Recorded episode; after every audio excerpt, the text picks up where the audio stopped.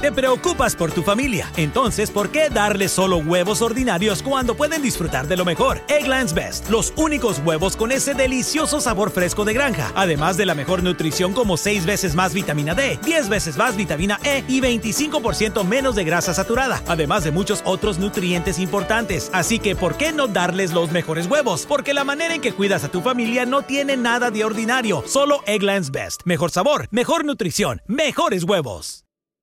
Para celebrar los precios sorprendentemente bajos de State Farm, le dimos una letra sorprendente a esta canción. Llamando a State Farm encontré estos precios bajos y cambié. Con precios sorprendentes ahorro mes a mes. Ahorrando dinerito está todo bien. Como un buen vecino, State Farm está ahí.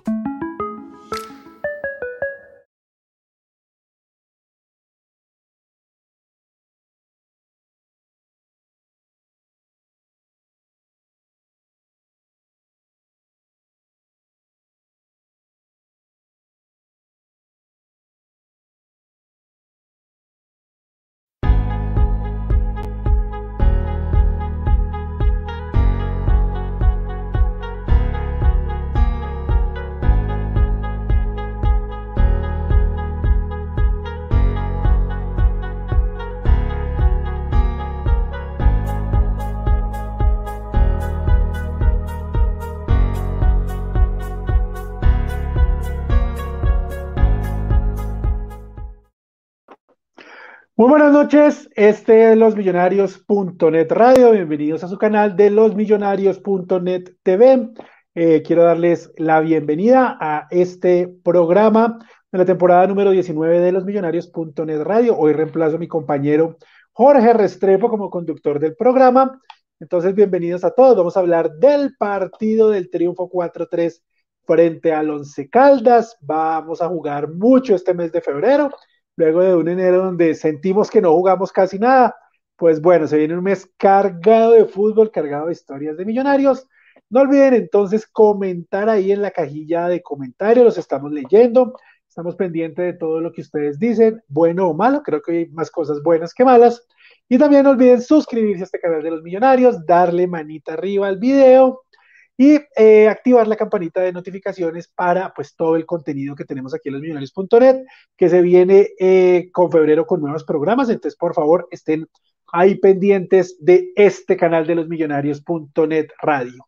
4-3, 4-3 ganó Millonarios a Caldas, equipo desequilibrado, equipo desbalanceado, pero pues con una potencia en ataque innegable, con muchas cosas buenas atacando, eh, con muchas cosas malas defendiendo el partido de ayer, errores individuales, errores también me parece que de trabajo, eh, no es por acá el profe Gamero, pero pues es que no nos podemos volver eh, algo así unísono de que pase lo que pase, pues no podemos criticar. El apoyo, el profe Gamero lo tiene todo este semestre, eso sí tiene que darnos buenos resultados es decir, que nos tiene que, no sé qué pasó por acá, se cayó algo, es decir, que nos tiene que dar, eh, la antena de radio se cayó, eh, nos tiene que dar el, paso a la final, para mí como mínimo, para otros el título, pero tiene que mostrar resultados. Eso sí, pues cuando haga las cosas bien se le alabará, por ejemplo, todo en ataque millonario muy bien, y cuando pasen cosas malas como en defensa, pues se le criticará, obviamente con la intención de que mejore.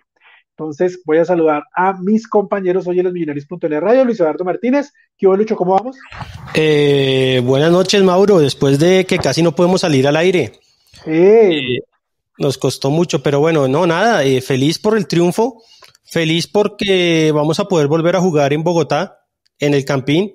Hoy Claudia López anunció que todas las restricciones que habían se acabaron. O sea, sálvese quien pueda otra vez 300 muertos diarios y sálvese quien pueda. Pero bueno, eh, miremos lo bueno, miremos lo que nos interesa en este programa.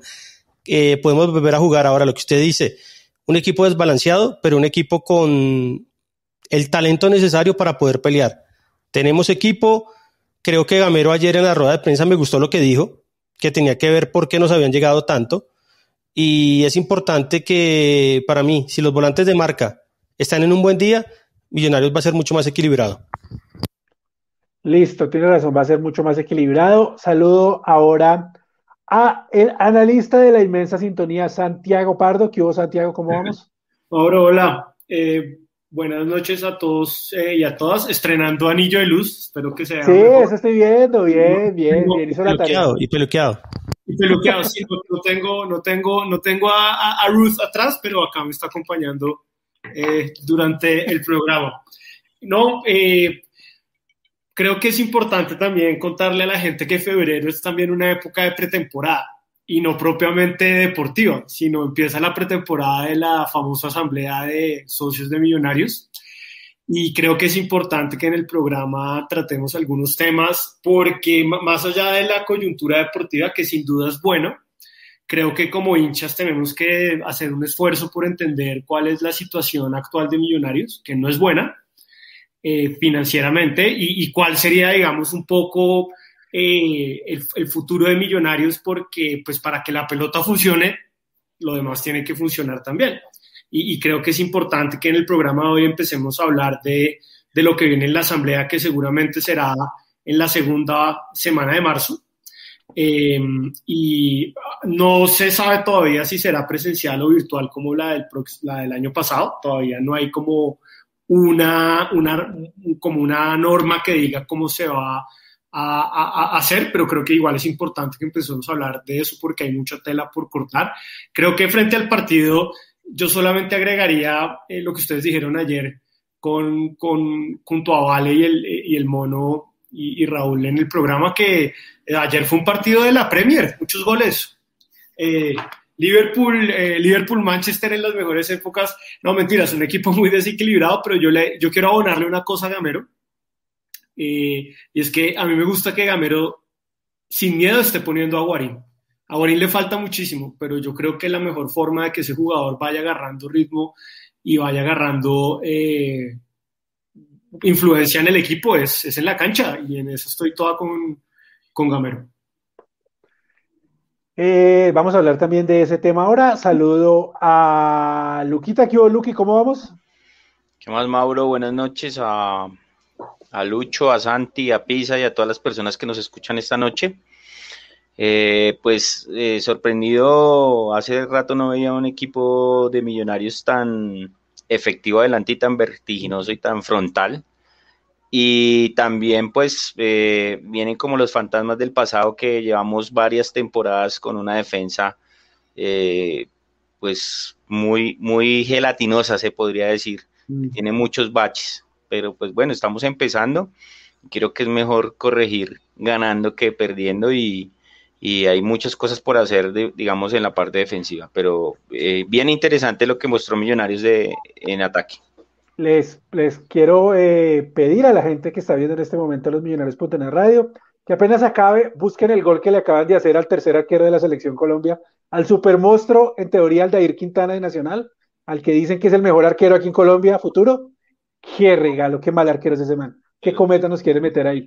Va perdiendo, va perdiendo Nacional 1-0 con el paso. Perdiendo y. No. Y, qué buena noticia. Sí, sí. Entonces, no sé quién estaba metiendo por ahí el, el audio. Bueno, Pisa, ¿cómo vamos? Saludos. ¿Qué hubo, Mauro? ¿Qué más? ¿Bien o no? ¿Cómo está? Ya me han metido por acá a decir que hay bar. El árbitro entonces está por allá mirando a ver cómo No, pero si meten, no hay nada. No hay nada, no hay nada. Lo regaló todo el arquero. De siempre, siempre hay algo. Como, como el penal ¿no? No, toca el balón. Bueno, ahí lo están mirando. Ahí lo están mirando. Un regalazo, un regalazo, pero bueno. Un regalazo, muy mala. Eh, eh, Mauro, contento por la victoria de Millonarios. Ayer la disfruté muchísimo acá en la narración que tenemos a través de los millonarios.net. Si ustedes no la han escuchado, los invitamos a que se unan a nosotros eh, en nuestros programas. y nada, contento de ver a Fernando Uribe debutando de buena manera. Eh, me parece que entró conectado en el ataque. Obviamente creo que se apagó muy rápido y al final del segundo tiempo lo terminamos sufriendo un poquito porque me parece que le perdimos la manija al, al, a la pelota, sobre todo. Dejamos de controlar a la, la pelota en el segundo tiempo eh, y eso le costó un poquito al equipo ya para cerrar como tal el partido. Eh, de resto, muy bien, muy buenas sensaciones. El, el equipo no se fue, Vea, les anularon el gol. el equipo no se fue del partido a pesar de que eh, Once Caldas igualó tres veces, entonces eh, me parece que eso también es bueno y es de destacar. Listo. Eh, vamos entonces a hablar, yo estoy en total desacuerdo con Pisa, que nunca tuvimos el control del balón, que esto fue un toma y dame, un McGregor contra el otro man que le ganó ahorita, que se dieron puños, puños y puños, cero defensa, y eso fue Millonarios hasta el final del partido, de pronto. Los últimos 10 minutos pudo controlar algo más al, al Once Caldas, pero el eh, resto eh, fue un toma y dame innecesario para mi gusto. Era difícil llevar el control del partido en esa cancha, ¿no? Era muy difícil tratar de controlar ahí o tener o, poder manejar el balón ahí. Pero pilas que no podemos hablar de la cancha según Carlos Antonio. No, pero, el señor Balbuena es experto en canchas. O sea, no, no, no. Dijimos que íbamos a hablar de canchas hoy, pero Lucky tiene razón, la cancha. Eh, no, no, no se prestaba, no. O sea, para poder, o sea, para poder tener el balón al pie y de, poder mostrar, digamos, un, un, un dominio por medio de la tenencia, era muy difícil en esa cancha poder, poder lograr eso, era, era muy difícil. Entonces, pues, no es excusa, pero, pero lo que dice Mauro y, dándole ahí un poquito a Pisa, era muy difícil tratar de, de, tener el balón, de, de, tener el control del, del partido por medio de la posesión. Ahora, una cosa que yo pensaba ayer viendo el partido es, eh, Gamero digamos, la, defensa es la misma, no ha cambiado. Y, si algo ha trabajado Gamero el año pasado, supuestamente, y este, es la defensa. En la, defensa no hay cambios grandes. Y hay un cambio grande, hay un, gran, cambio grandísimo, que es Pereira. Pues, bueno, pero la línea de cuatro, digamos. No, pero es que el problema principal de Millonarios son los volantes. Bueno, a, mí, el, partido de Pereira y de Vega, que, que son muy extraordinarios jugadores, no, no, me gustó. Yo estoy de acuerdo con usted, Mauro. También, también yo no entiendo a Gamero, no, yo, yo sé que usted hizo la pregunta, pero eh, nos censuraron ayer. La, la, de Perlaza yo no la entiendo. Yo prefiero Bertel. Bertel sí, le falta a veces, pero Bertel no terminó mal el año pasado y yo creo que es más que Perlaza. No, no, no, deja Perlaza de izquierdo, listo. Entonces no renueven a Vanguero y traigan un lateral derecho bueno que le compita a Román.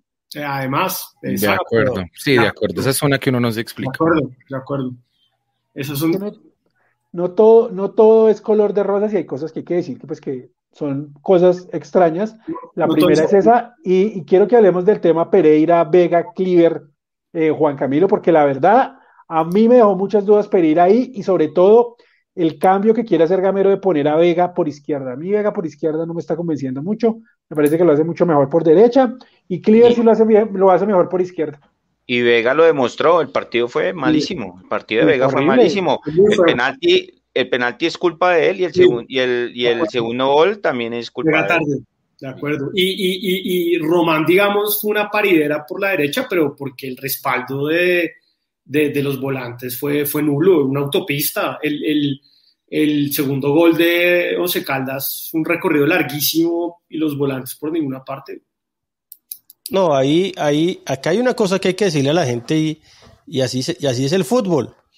Eh, Gamero sabe que tiene que poner a los de a los que ganan más. Los pelados le salvaron, salvaron las papas, pero ahorita que ya están todos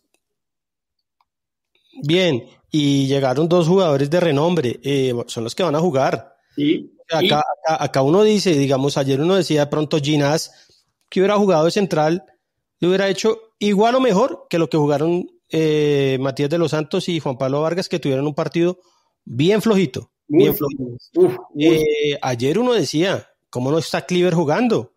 ¿Cómo terminó Cleaver? Era un jugador para estar jugando.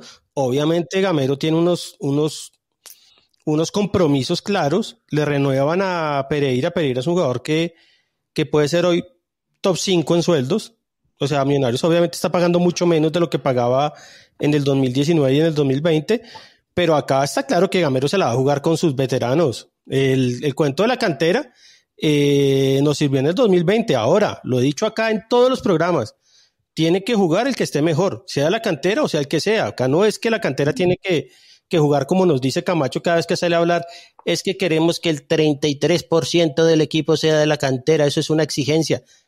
No se lo cree nadie, ningún técnico le va a decir sí. Yo le firmo y le, le me hago cargo de eso. Va a jugar el que mejor esté. Y yo creo que hoy, por lo que vimos, Cleaver es más que Pereira. Ahora, el condicionamiento de la cancha para mí es total. Era una cancha hostil, eh, primer partido de muchos jugadores jugando juntos. Quiero verlos ahorita contra el Medellín el jueves, que es un partido complicado, difícil. Una buena prueba. Y ahí vamos a probar. O sea, me hacen una cancha buenísima, porque la podemos decir lo que sea, pero la gramilla del estadio de Medellín es muy buena.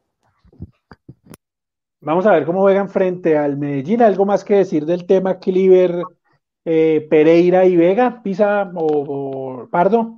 sí, pues yo, yo, no, yo, yo también iba a decir ahí que creo que no es tampoco solo responsabilidad de los volantes tapar el espacio cuando sale el lateral. O sea, obviamente digamos que son el punto que más se está mirando, pero yo creo que también el regreso de los extremos para sumarse a las labores defensivas defensiva en este partido no fue bueno.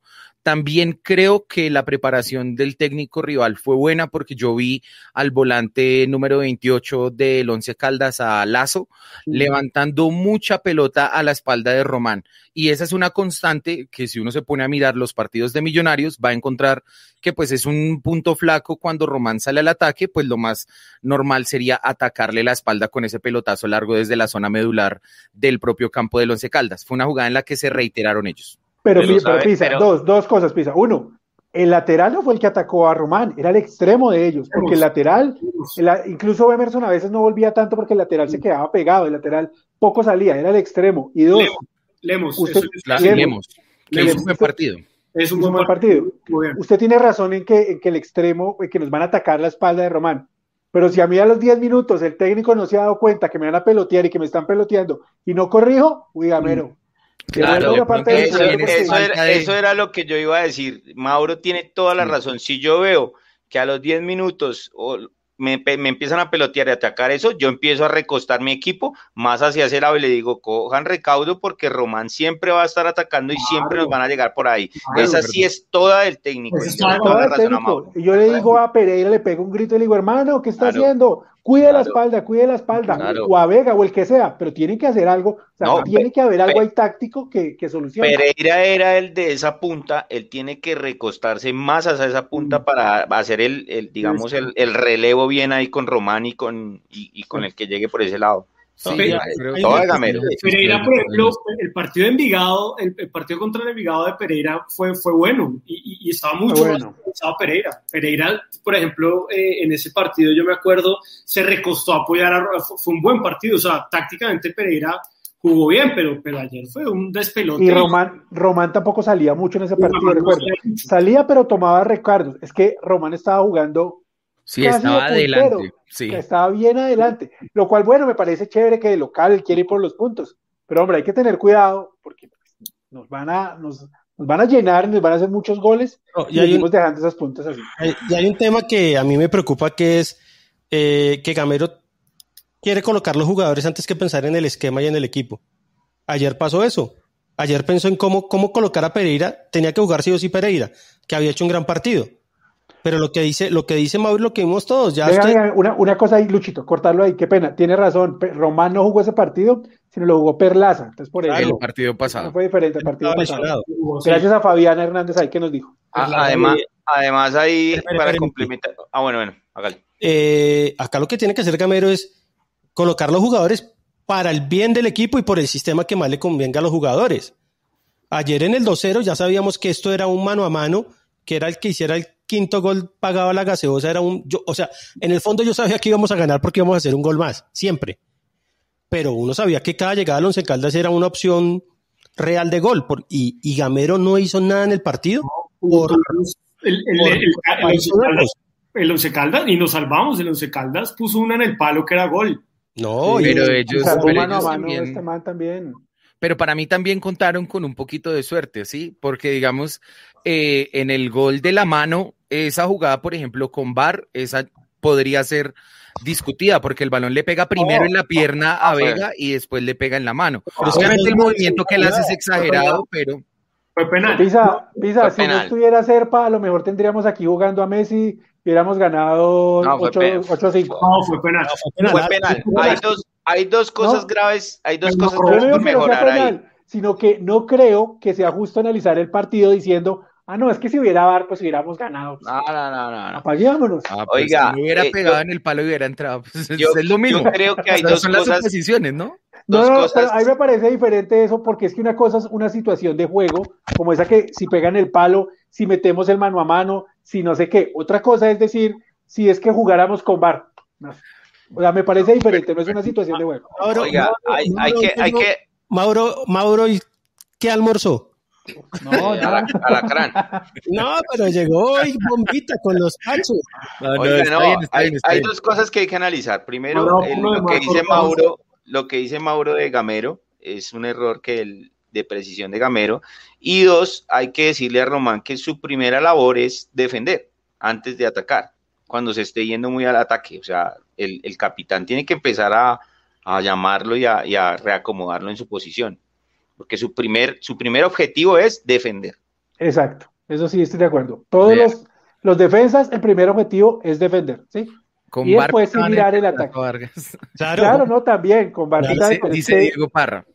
Sí, sí, no, pero es que yo digo que no podemos hacer el, para mí, el análisis diciendo si había bar o no había bar. pero, pero, o sea, es que, no, no, no. Pero es mi punto de vista, si usted lo sí, no, tranquilo, no, hágale, amigo Room. Al, al, punto al que yo voy es que, que los tres goles del Once Caldas sí los mantuvieron dentro del partido, pero tampoco para mí, pues, Once Caldas tuvo la misma, digamos, el mismo nivel de ataque que, que, tuvo Millonarios en el primer tiempo. O sea, en los primeros 20, 25 minutos Millonarios se comió tres goles claritos de dentro del área. Sí, eh, hubiera sido de otra manera si los hubieran hecho, pero el Once Caldas tampoco fue pues un equipo arrollador que mejor dicho llegara. No, es un equipo arrollador, no, es un equipo arrollador, pero se dio cuenta que la defensa de Millonarios y la volante eran un flan y cada vez que iban a llegar iban a llegar es, iban a estar muy cerca de anotar. Pisa, búsquese, el, búsquese las estadísticas del partido de los millonarios.net. Sí, tienen más remates. El Once Caldas que Millonarios. Ellos fueron muchos, o sea, pero Millonarios fueron más efectivos. Fueron más efectivos. Yo, lo que digo es que no podemos depender tanto de la efectividad del ataque. No, mire, va a haber mejores arqueros, mejores defensas y hay que ser, hay que, hay que mejorar. Estoy de acuerdo, estoy de acuerdo. O sea, para mí el equipo sí fue desbalanceado y en la, en la fase defensiva, en el regreso de ese ataque tan vertiginoso que Millonarios buscó plantear, sí le hizo falta hacer un mejor trabajo. Lo que estábamos diciendo, sí le hizo falta un poco más de lectura a Gamero para darse cuenta que le estaban tirando constantemente la pelota a la espalda de los laterales. En eso estoy completamente de acuerdo. Yo no quiero que Millonarios cambie eso de ir con ocho al ataque, de buscar. Yo no quiero que cambie eso Millonarios. Eso me gusta mucho que Millonarios vaya y busque los partidos, que haga muchos goles, que tenga muchas opciones. Pero quiero también, pues, que, tenga un resguardo defensivo. Ir y volver, es ir y volver. es el equipo de Lunari. en el Campín, en el Campín, si usted llega, si usted ataca con ocho y tiene que volver, tiene que tener un estado físico envidiable, como lo tenía el equipo de Popovic en el 94 que usted iba minuto 20 del primer tiempo y Millonarios iba ganando 3 a 0, 2 a 0. Entonces, digamos, eh, ¿cómo se llama? El, de, el, queso, el señor del queso, ¿cómo se llama el preparador físico? Eh, parmesano. Parmesano, parmesano. Parmesano, y charales. Chalares o charales. que para mí deja mucho que desear su, su preparación física y el cuerpo médico, pero bueno, eso lo hablaremos en cuando César Ardila otra vez nos dé nos dé pista. nos dé pista. Eh, yo creo que yo creo que a mí lo que más me preocupa y lo sigo diciendo es que Gamero tenga un compromiso con algunos jugadores y los tenga que poner sí o sí. Eso es lo que más me da miedo a mí, porque jugadores tenemos, tenemos equipo y este equipo sincronizado y este equipo bien aceitadito eh, le pelea mano a mano al que sea, en cualquier cancha, en, al que sea. Pero lo, de, lo del mediocampo el, eh, ayer fue terrible, terrible. Y la defensa se vio mal porque no había filtro. Mm. Si no hay filtro, los centrales se van a ver siempre mal. Y eso nos pasaba en el equipo de Lunario, nos pasó muchas veces.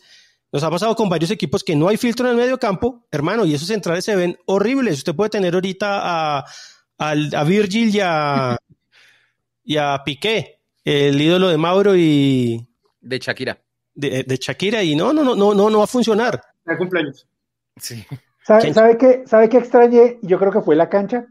La presión alta de Millonarios, que eso faltó por momento la hacía, y cuando presionamos alta recuperamos y creo que creamos dos opciones de gol recuperando arriba. No lo vi tanto, no lo vi tanto haciendo. No sé si era la cancha que estaba pesada o algo. No, ya le dije al señor Iván Moreno que no quería eso, que yo quiero que vaya, siga atacando con ocho, pero que tenga buen resguardo defensivo. No, no podíamos... eso? Defendiendo y atacando en bloque. No podíamos... lo que no hicimos no podíamos apretar así, Mauro, no podíamos. ¿Sabe por qué? Porque es que, digamos, una, una jugada larga en esa cancha, un mal pique, o sea, el balón, el balón era, es muy, es un flan en esas canchas, es muy jodido, es muy jodido hacer eso. En una cancha buena sí se puede. Yo no quiero hacer aquí el del, del mal, del policía malo siempre, pero Lucky, o sea, entonces, entonces la cancha sí tiene la culpa de todo. Es que usted ahorita dijo que la cancha no, tiene la culpa. No tiene, pero es que uno tiene que tomar recaudos. O sea, usted no se puede ir a apretar tanto, porque es que cuando usted va a apretar, ¿cierto? Usted mueve todas sus líneas hacia el frente. Y cuando lo pelotean, en esa cancha no es muy seguro cuando el balón pica y todo eso para poder rechazar. Ah, cuando usted está en un campo bueno, pues usted tiene, usted controla los movimientos más o menos del balón. En esas canchas no. Entonces, por eso es tan difícil ir a apretar adelante. Pero Luqui, lo que dice, palabras de Gamero, no son palabras mías. Millonarios siempre tiene que ir a buscar el partido. Y el único modo de ir siempre a buscar el partido, como lo hacen los grandes, Liverpool, Real Madrid, Barcelona, Manchester, todos los grandes, es ir, presionar y retroceder en bloque. No hay de otro modo, ninguno sale a esperar a ver qué pasa. No, y también sabe que finalizar bien las jugadas.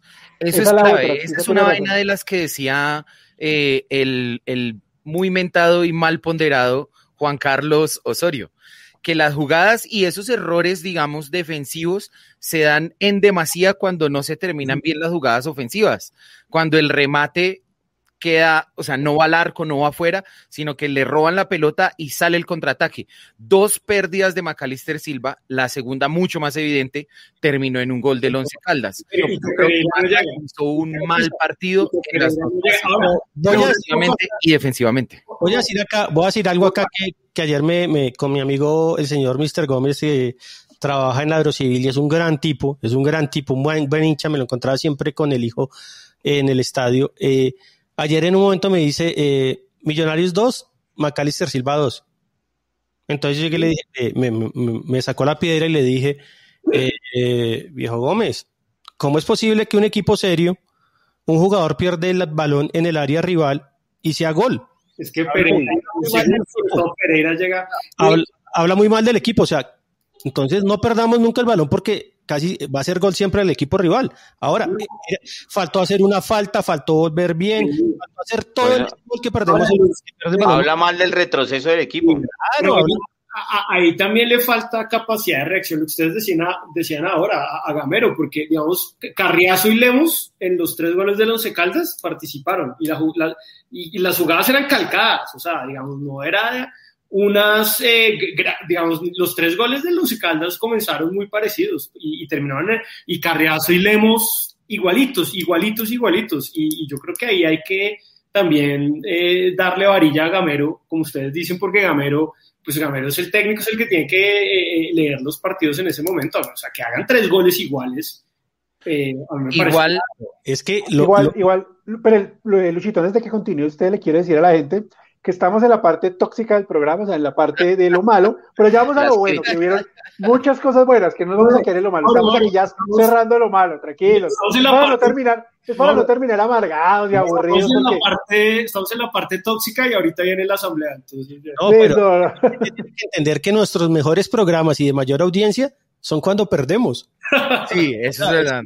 O sea, Millonarios pierde y hemos tenido 2.000 personas viéndonos, y Millonarios gana y tenemos 50 personas viéndonos. O sea, hay de todo. O sea, ahora, eh, estamos felices, 6 de 6 en dos partidos que podíamos en otro torneo ir 0 de 6. Sí, el año pasado. Claro. El año ahora, pasado. ahora, el año pasado, el año pasado. Lo decimos acá, nosotros le decimos esto al equipo porque nos interesa que mejore.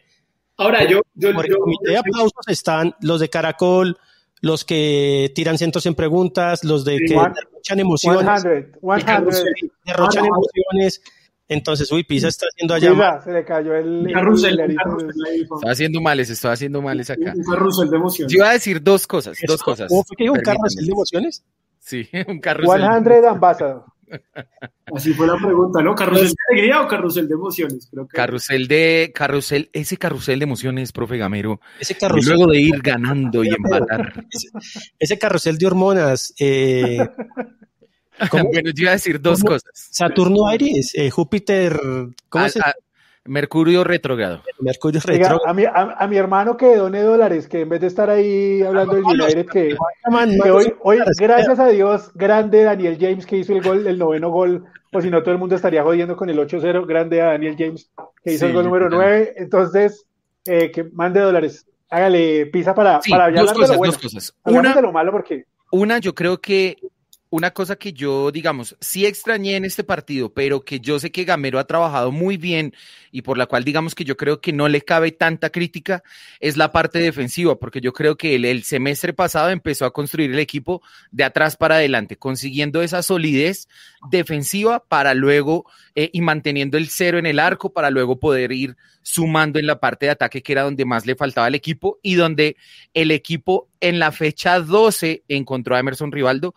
que fue el elemento que para mí cambió un poquito el semestre a favor de Millonarios el, el año pasado. Y lo otro que tampoco le voy a, eh, que tampoco le voy a criticar es que haya hecho cuatro goles a Millonarios, sí, que haya tenido una virtud ofensiva. Yo creo, eso sí, que lo que se necesita ahí encontrar es el balance, ¿cierto? Encontrar el equilibrio para que la fase defensiva funcione tan bien como funcionó eh, la fase ofensiva o de ataque. Además hay una cosa muy buena que pasó ayer que los tres delanteros hicieron goles. Mm. Uribe, Arango y Emerson. Espectacular. Entonces, son muchas las cosas buenas. Y Jader estuvo a una gota de hacer un gol si no fuera por la buena el tirada y voladota de Gerardo Ortiz en el centro ese de Daniel Ruiz ese gol que se come solo, que se asustó, le hubiera hecho el pase a Uribe. Pero, el gol de Román es. Uno en el primer tiempo que no, no le dio bien y el del segundo tiempo es una joya. Si Román, ojo, si Román muestra cosas en defensa, si, si, si el profe Rueda lo ve bien, Román va a ser convocado para el partido de eliminatorios. Acuérdense de este momento. Román va a ser convocado si muestra otra vez mejorías en defensa. Otra le gusta ese jugador. Otra de las cosas buenas que pasó ayer fue que no hubo lesionados en ese peladero. Sí.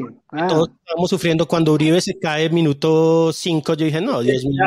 Sí, se agarró así la cabeza. Yo dije, ya, hasta acá. Ligamento cruzado, eh, tibia peroné. Sí. Sí, sí.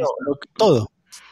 Y, y, bien, ese, ese, eso por derecha, a mí, otra de las cosas ahí que, que, no, que, no, que no pasó bien es el de la falta de balance del equipo a atacar, que recuesta mucho por derecha, entonces se pierde sorpresa, lo pueden, pueden, maniatar ese tándem, o sea, eso, eso, no está bien, hay que variar un poco el ataque por el medio y por izquierda, ¿sí? Para mí eh, el McAllister ayer no estuvo bien, Mauro. No, no, pero es que, pero es que no, no llegó por ese lado. no llegó por ese lado porque llegaba a ese lado y de una vez todos iba para la derecha, a buscar la todos derecha. por la, derecha, todo por la derecha. Pero, pero la derecha funcionó muy bien, muy bien Emerson, muy bien Román. Cuando entró Jader, cuando entró Arango, todo por ese lado funcionó perfecto atacando. Sí, pero ahí, ahí quiero decir una cosa que, que, que también habla bien de, de esta nómina con, con, respecto a la del año anterior. El año anterior McAllister se desaparecía y el equipo completamente se perdía. Exacto. Eh, este, este, esta, este, este partido demostró que Millonarios tiene más variables. O sea, cuando McAllister, es que el año pasado era una paridera cuando McAllister no estaba y nosotros esperando que Montoya diera una mano y bueno, ya sabemos qué pasó con Montoya. Acá McAllister se perdió y el equipo ganó 4-3. Entonces creo que eso también habla bien de, de la, de la, digamos, de, de, las variantes que tiene este equipo. Oye, es buenísimo que hicimos cuatro goles y McAllister no fue Sí. no jugó bien, lo que dice. No, o sea, eso habla bien del equipo. Sí, claro, por eso, Luchito, es que... Desapercibido, me parece a mí, o sea, no jugó mal, pero estuvo desapercibido, no, sumó, creo yo. Tuvo un partido muy regular. ¿Cuánto le Millonarios.net en las calificaciones a, Roma, a Maca, Mauro? Ya buscamos si quiere Pisa porque no nos ayuda ahí, lo, lo entre todos ahorita para para que lo tenga listo para, para, buscar ahí, pero no pasó, no pasó. ya que vine por acá a Twitter, quiero mandarle un saludo a Andrés León desde Tunja. Él siempre, nos saluda por Twitter, pero a veces, pues como no miramos por ahí, eh, bueno, aprovecho para mandarle un saludo y agradecerle su sintonía. Andrés León, como Viviana Hincapié, como Iván Moreno, fieles oyentes desde siempre de, de, este programa, cuando lo hacíamos Juan Carlos, mi hermano, Sandra Lozano desde Holanda, siempre nos escucha el otro día en diferido, bien por ellos. Mucha gente, mucha gente. Listo, ahí lo tenemos ahí, perdón. Pero entonces espérese, espérese, terminamos lo bueno. ¿Algo más que decir de lo, de lo bueno? No me, a mí me gustó mucho, mucho Fernando Uribe. Me gustó mucho Fernando Uribe porque es, el, es la referencia en el área. Es el jugador que está ahí y que sale de ahí para generar juego y entrar en el circuito ofensivo. Jader es diferente. Jader es el jugador que rompe, un poco más. Jader está en la banca. Para mí Jader está en la banca. Entrando puede que esté mejor y yo creo que él tiene que ganar su lugar. Entró bien Jader porque más Uribe ya estaba quedado físicamente. Ah, pero Jader entró bien. No, Pardo, no, Pardo. No, no, no, no. No, no, no, no, entró bien, Pardo. No, no, vamos. a mí Jader no, para mí Jader no, no va a aportar No, pero Pardo, espere, espere, olvídese de todo. Olvídese de todo. Usted dice que no entró bien al partido. No, no, no. Para mí, Jader no va a aportar nada a este campeonato. A mí me parece que es un jugador que sí jugó bien 10 minutos. No, pero aportó, o sea, ya aportó, Pardo, ya aportó. Bueno, no, pues si con eso ya cumplió, Mauro, estamos. No, yo no dije que cumplió, dije que aportó. Bueno. Oh. Usted es abogado, pilas con los verbos, Pardo. No, no, Uy, no, no, no, no,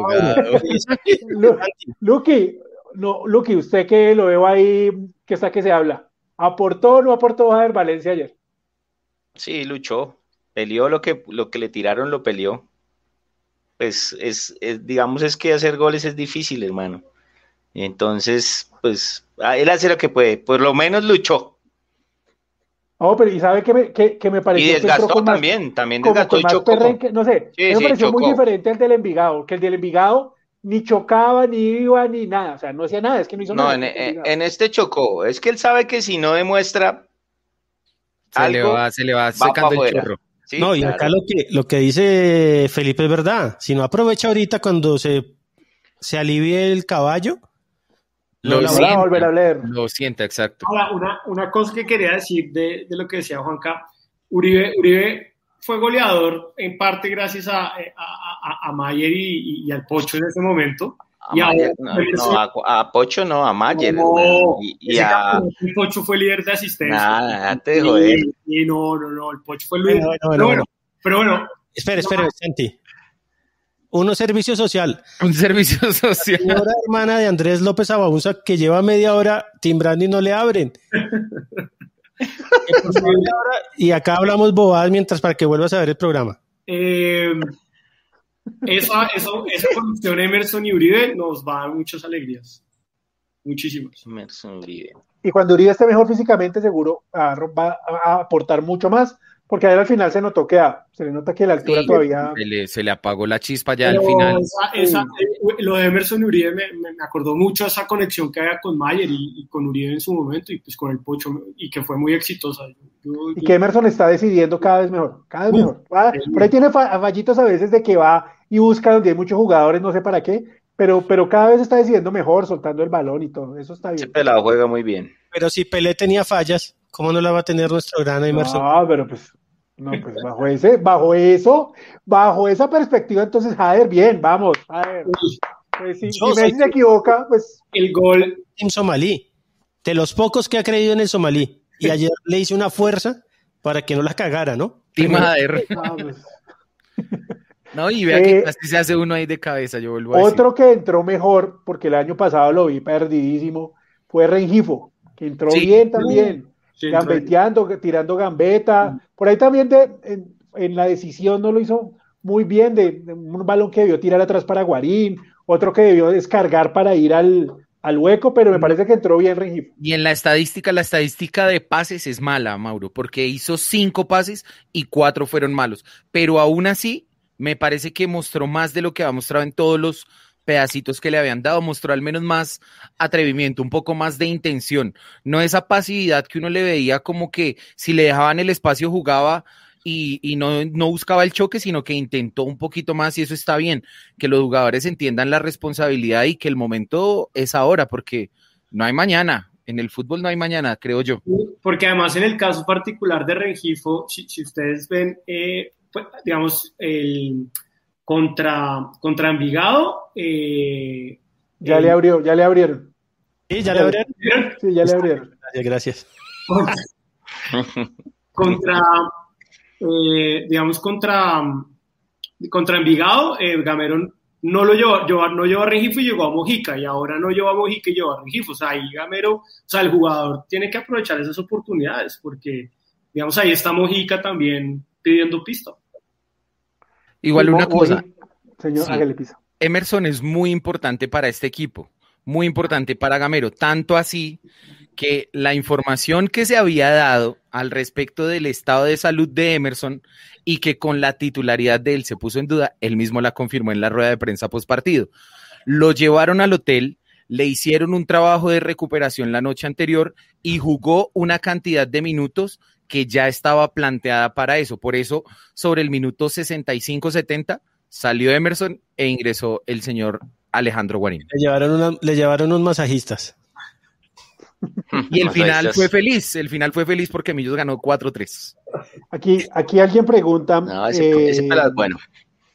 Se me fue, bueno, eh, no sé qué se hizo. Ah, Santiago Acosta, que si es mejor Rengifo que Guerra. Lo que pasa es que Rengifo ya tiene muchos más partidos, tiene un recorrido también ya en Valledupar. Eh, Pisa, me preguntan qué es lo que se está viendo arriba, que, que queda con el ojo blanco, parece que estuviera ahí, no sé, en trance. Me estoy conectando a la Matrix para aprender Kung Fu.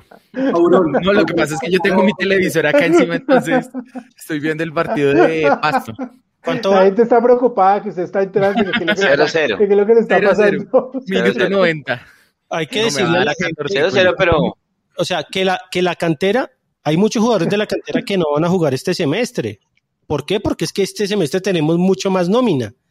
Entonces, tranquilos, digamos, Guerra, Abadía, el mismo Rengifo, van a tener la oportunidad más adelante. Lo importante es tener cantera y lo importante es que tenemos ahora nómina. Es un equipo, nosotros tenemos hoy banca. Yo pondría lo, lo importante es que cuando ellos jueguen, y jugadores titulares entren bien. Claro. Lo importante es que Eso es lo importante, que, que, que, el técnico tenga confianza y que ellos van a hacer el recambio, pero cuando entren lo hagan bien y lo han demostrado. Daniel Ruiz en los, en los minuticos que entró me parece que también lo hizo bien, él busca tener el balón, es un jugador que le gusta la pelota. A los días lo vamos a ver en cancha con McAllister a ver qué tal. Digamos, a mí Daniel Ruiz, yo no lo he visto mucho, yo no puedo decir mucho, pero o sea, la gente nos tiene unos fetiches, ¿no? Sí, y ese es el nuevo fetiche. Daniel Ruiz es Messi. O sea, todo el mundo que titular y que Daniel Ruiz. Que Dybala. sí, Dybala, yo no sé, o sea, yo no lo he visto tanto, pero sí es tan monstruo como hay gente que lo ve y que dice, a mí lo que me han dicho en Millonarios de las prácticas, uno, es que el man tiene un misil en la zurda, que le pega durísimo, ¿sí? que tiene una muy buena media distancia y que tiene buena sensibilidad al hacer pases largos, al pegarle de afuera, todo eso. Eso es lo que me han dicho, que el man, buena sensibilidad con el balón. Ahí hizo, metió un cambio de frente buenísimo y creo que el pase gol fue de él, o no sé, es que no me acuerdo si fue de Perlaza, el, que, el pase que casi es gol de Jader, perdón ah, sí, ese fue de él. fue el que se avispó para arrepentizar ahí en el tiro libre. Una cosa. Y en la cabeza de Jader bien dirigida, pero la voladota de Gerardo Ortiz que estaba muy atento. Una, una cosa, Luchito, yo, yo creo que este semestre, em, o sea, yo, yo ahí estoy en desacuerdo con usted. Yo creo que sí, o sea, de los 11 titulares, eh, jugaron cuatro juveniles. Si ponemos a Cleaver, si ponemos a Cleaver, por ejemplo, eh, que, creo que puede aportar más que Pereira en este momento, serían cinco. O sea, Millonarios en su nómina tipo tiene, tiene mínimo cuatro o cinco juveniles. Y, yo creo que eso sí es una, digamos, algo que, algo que tiene que ser una constante eh, en este equipo de Gamero. Yo creo que sí. Oh, y está bien, Santi, digamos, y ahí sí se cumple el discurso de Camacho. Tenemos en la nómina, en, en la columna vertebral, 33%. jugadores de divisiones menores. Eso está muy bien pero tampoco nos vayamos al otro extremo que por qué no juega Guerra, por qué no juega Badía, pasa con Emerson, o sea, van a jugar en algún momento. Ahora tenemos un solo torneo, tenemos un solo torneo, entonces. pero, pero hoy, Luchito, hoy, hoy, hoy, en esa nómina hay cuatro o cinco juveniles que pues, son titulares. No, yo creo que hay ocho que pueden ser titulares en cualquier momento. Hay cuatro que están fijos. Sí.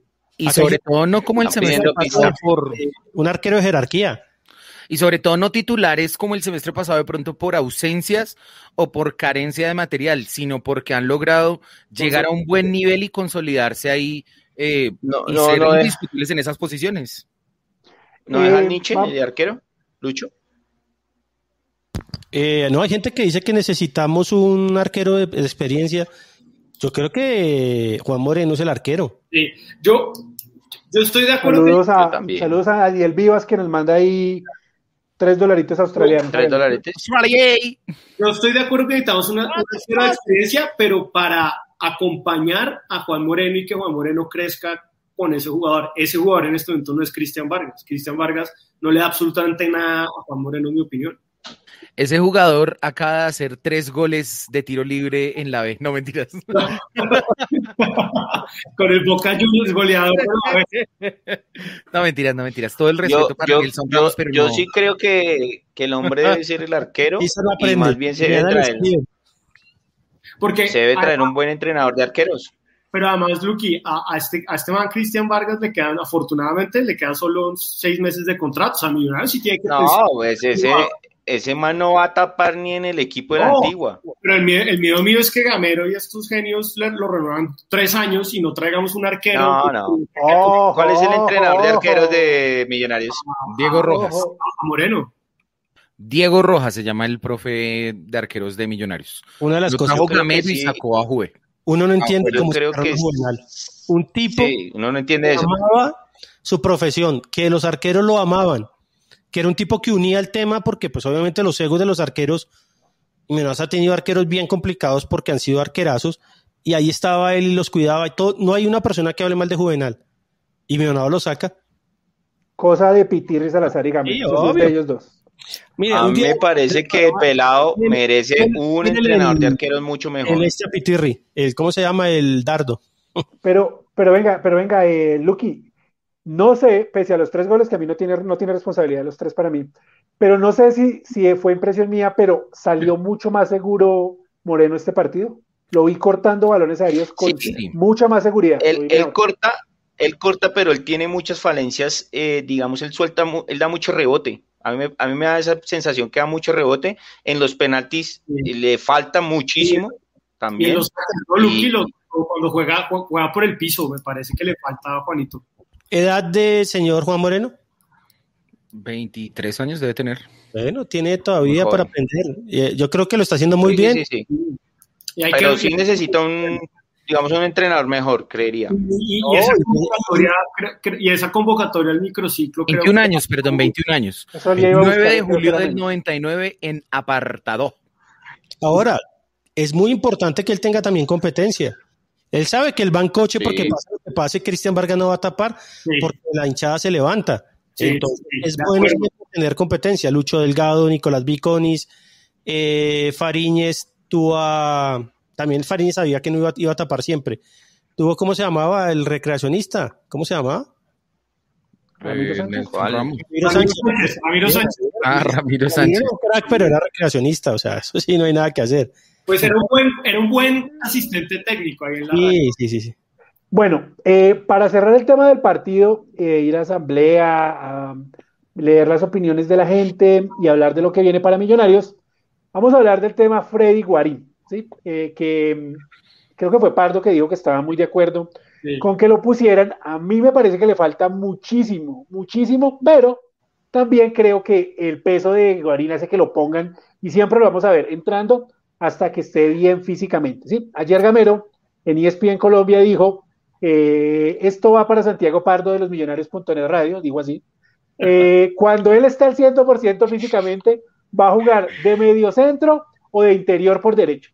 Bueno, Dijo así. Ese es el puesto de Guarín. Entonces, eh, cuando esté bien físicamente, dijo pues que iban a jugar todos ahí, Cliver Guarín, eh, Cliver Vega, Vega Pereira, bueno, ahí, ahí los nombró a todos, pero yo sé que apenas esté medio bien físicamente, él va a ser el titular y el que va a rotar va a ser Vega, van a poner a Cliver ahí, o bueno, de pronto vemos Pereira, mm, Guarín, no creo, pero ese va a ser el puesto de él. ¿Cómo- O sea, cómo de ven ustedes 5 a o de Guarín? 8, ¿sí? Sí, de de 5 cinco. o de 8. Él va a jugar de 5 o de 8, no va a jugar de, de- de otra posición. ¿Cómo vieron a Guarín ustedes? No, a mí no me gustó para nada. Obviamente hay que ponerlo, porque, digamos, yo creo que es una de las condiciones que tiene Guarín. Que lo pongan y pues mientras ganemos y mientras no nos demos golpes de pecho cuando pongan a Guarín y perdamos, está bien. Ganamos. Creo que en este partido... No, es que no. Yo no puedo hacer un análisis de Guarín. Hizo un solo pase. Después le, le pesó la barriga y se casi se cae. No, a mí no me gusta Guarín todavía, pero pues Sí, yo creo que lo importante es ahí tener, tener eh, el espacio, digamos, para, para que él pueda seguir retomando su nivel. Todos sabemos que él es un crack y en una o dos jugadas, como en la forma en la que él maneja el balón, lo demuestra. Pero me parece que, pues, en este momento el tema del estado físico sí le está contando, le está costando, perdón. Eh, y bueno, de mi parte, yo eh, adelantándome a esta pregunta, Mauro, hice una pregunta ahí en Twitter acerca de la gente qué tal le parecía ese tema. Hay, opiniones encontradas, hay gente que dice que todavía le falta bajar más de peso, otras personas dicen que no se sintió mucho cuando entró, eh, que le cuesta todavía volver, hay gente que en cambio dice por otra parte que le bajó el ritmo al partido, que le dio un poco de manejo, como pues lo que se necesitaba, pero en mi opinión me parece que entró en un mal momento cuando el Once Caldas estaba completamente volcado a buscar el empate, a buscar el eh, o la victoria y le costó quitar la pelota y manejar el balón ahí en esa zona medular. Mire que desde que él entró, ninguno de los que estaban cerca de él volvió a aparecer eh, constantemente. No apareció por derecha Rengifo, no apareció por izquierda eh, en jugada, ¿no? Daniel Ruiz y no apareció adelante en jugada también Jader. Entonces yo creo que sí le falta un poco. Yo, yo creo que futbolísticamente le falta, ¿sí? y obviamente se ve mucho mejor físicamente, ya, o sea, se vio, se vio que, que sí estaba pasado de peso el partido pasado, se vio ahí que, que está menos pesado, pero futbolísticamente le falta todavía muchos partidos a Guarín. No, y es un crack, eso sí, que, diga que no es un crack, no sabe esto, pero pues no está para jugar para mí. Ahí, ahí yo, yo estoy de acuerdo con lo que dice Omar Vargas, eh, y es que eh, Guarín, eh, digamos, sin duda le Desde que no que para que no diga usted la palabra que está diciendo. No, no, no. Amigo, sin, duda, física, sin duda le falta en la parte física, sin duda es talento. Yo quiero ver Mauro, o sea, Gamero dijo eso ayer, pero ¿qué pasa si Cliver y Vega o, Juan Camilo García están bien? Yo todavía no descarto que eh, Guarín termine jugando más adelante, como, como yo digo, pero más allá de eso, yo insisto, y, y en esta sí estoy con Gamero totalmente. Estos jugadores sobre todo en un torneo tan corto, y Millonarios solo juega un torneo, llegaron para marcar diferencia. Y la única manera para que empiecen a marcar diferencia es que les den minutos en la cancha. Así, así, así Y, seguramente lo va a seguir haciendo, y, yo creo que Guarín le va a aportar mucho a este equipo. no es crucificarlo, decir que, que, no estuvo y que no le falta. Que no le falta. El mismo Gamero lo dice, el mismo Guarín lo dice. Le falta todavía. O sea, si, Gamero y Guarín no pensaran que le falta, Guarín entraría en el minuto 1 y está entrando en el minuto 72. Todavía le falta un poco. Crucificarlo, eh, compañero Orlando, sería decir que se retire, que no juegue más. y estamos diciendo lo contrario tenemos todavía toda la expectativa. Rodríguez. Todavía le falta llegar a su mejor ritmo. Creo que va a ser un crack. Uno lo ve y le ve buenos movimientos. Eso es una cosa completamente eh, diferente. Iba a decir algo, pero seguramente mi papá ve el programa y mañana me mete una vaciada. No, eh, me mete una vaciada dura. Eh, al único que crucificaron fue en un libro de fábulas, entonces no, no, no molestamos más. Todos contra Orlando. Pero, pero no, pero, pero yo creo que... bienvenidas las opiniones.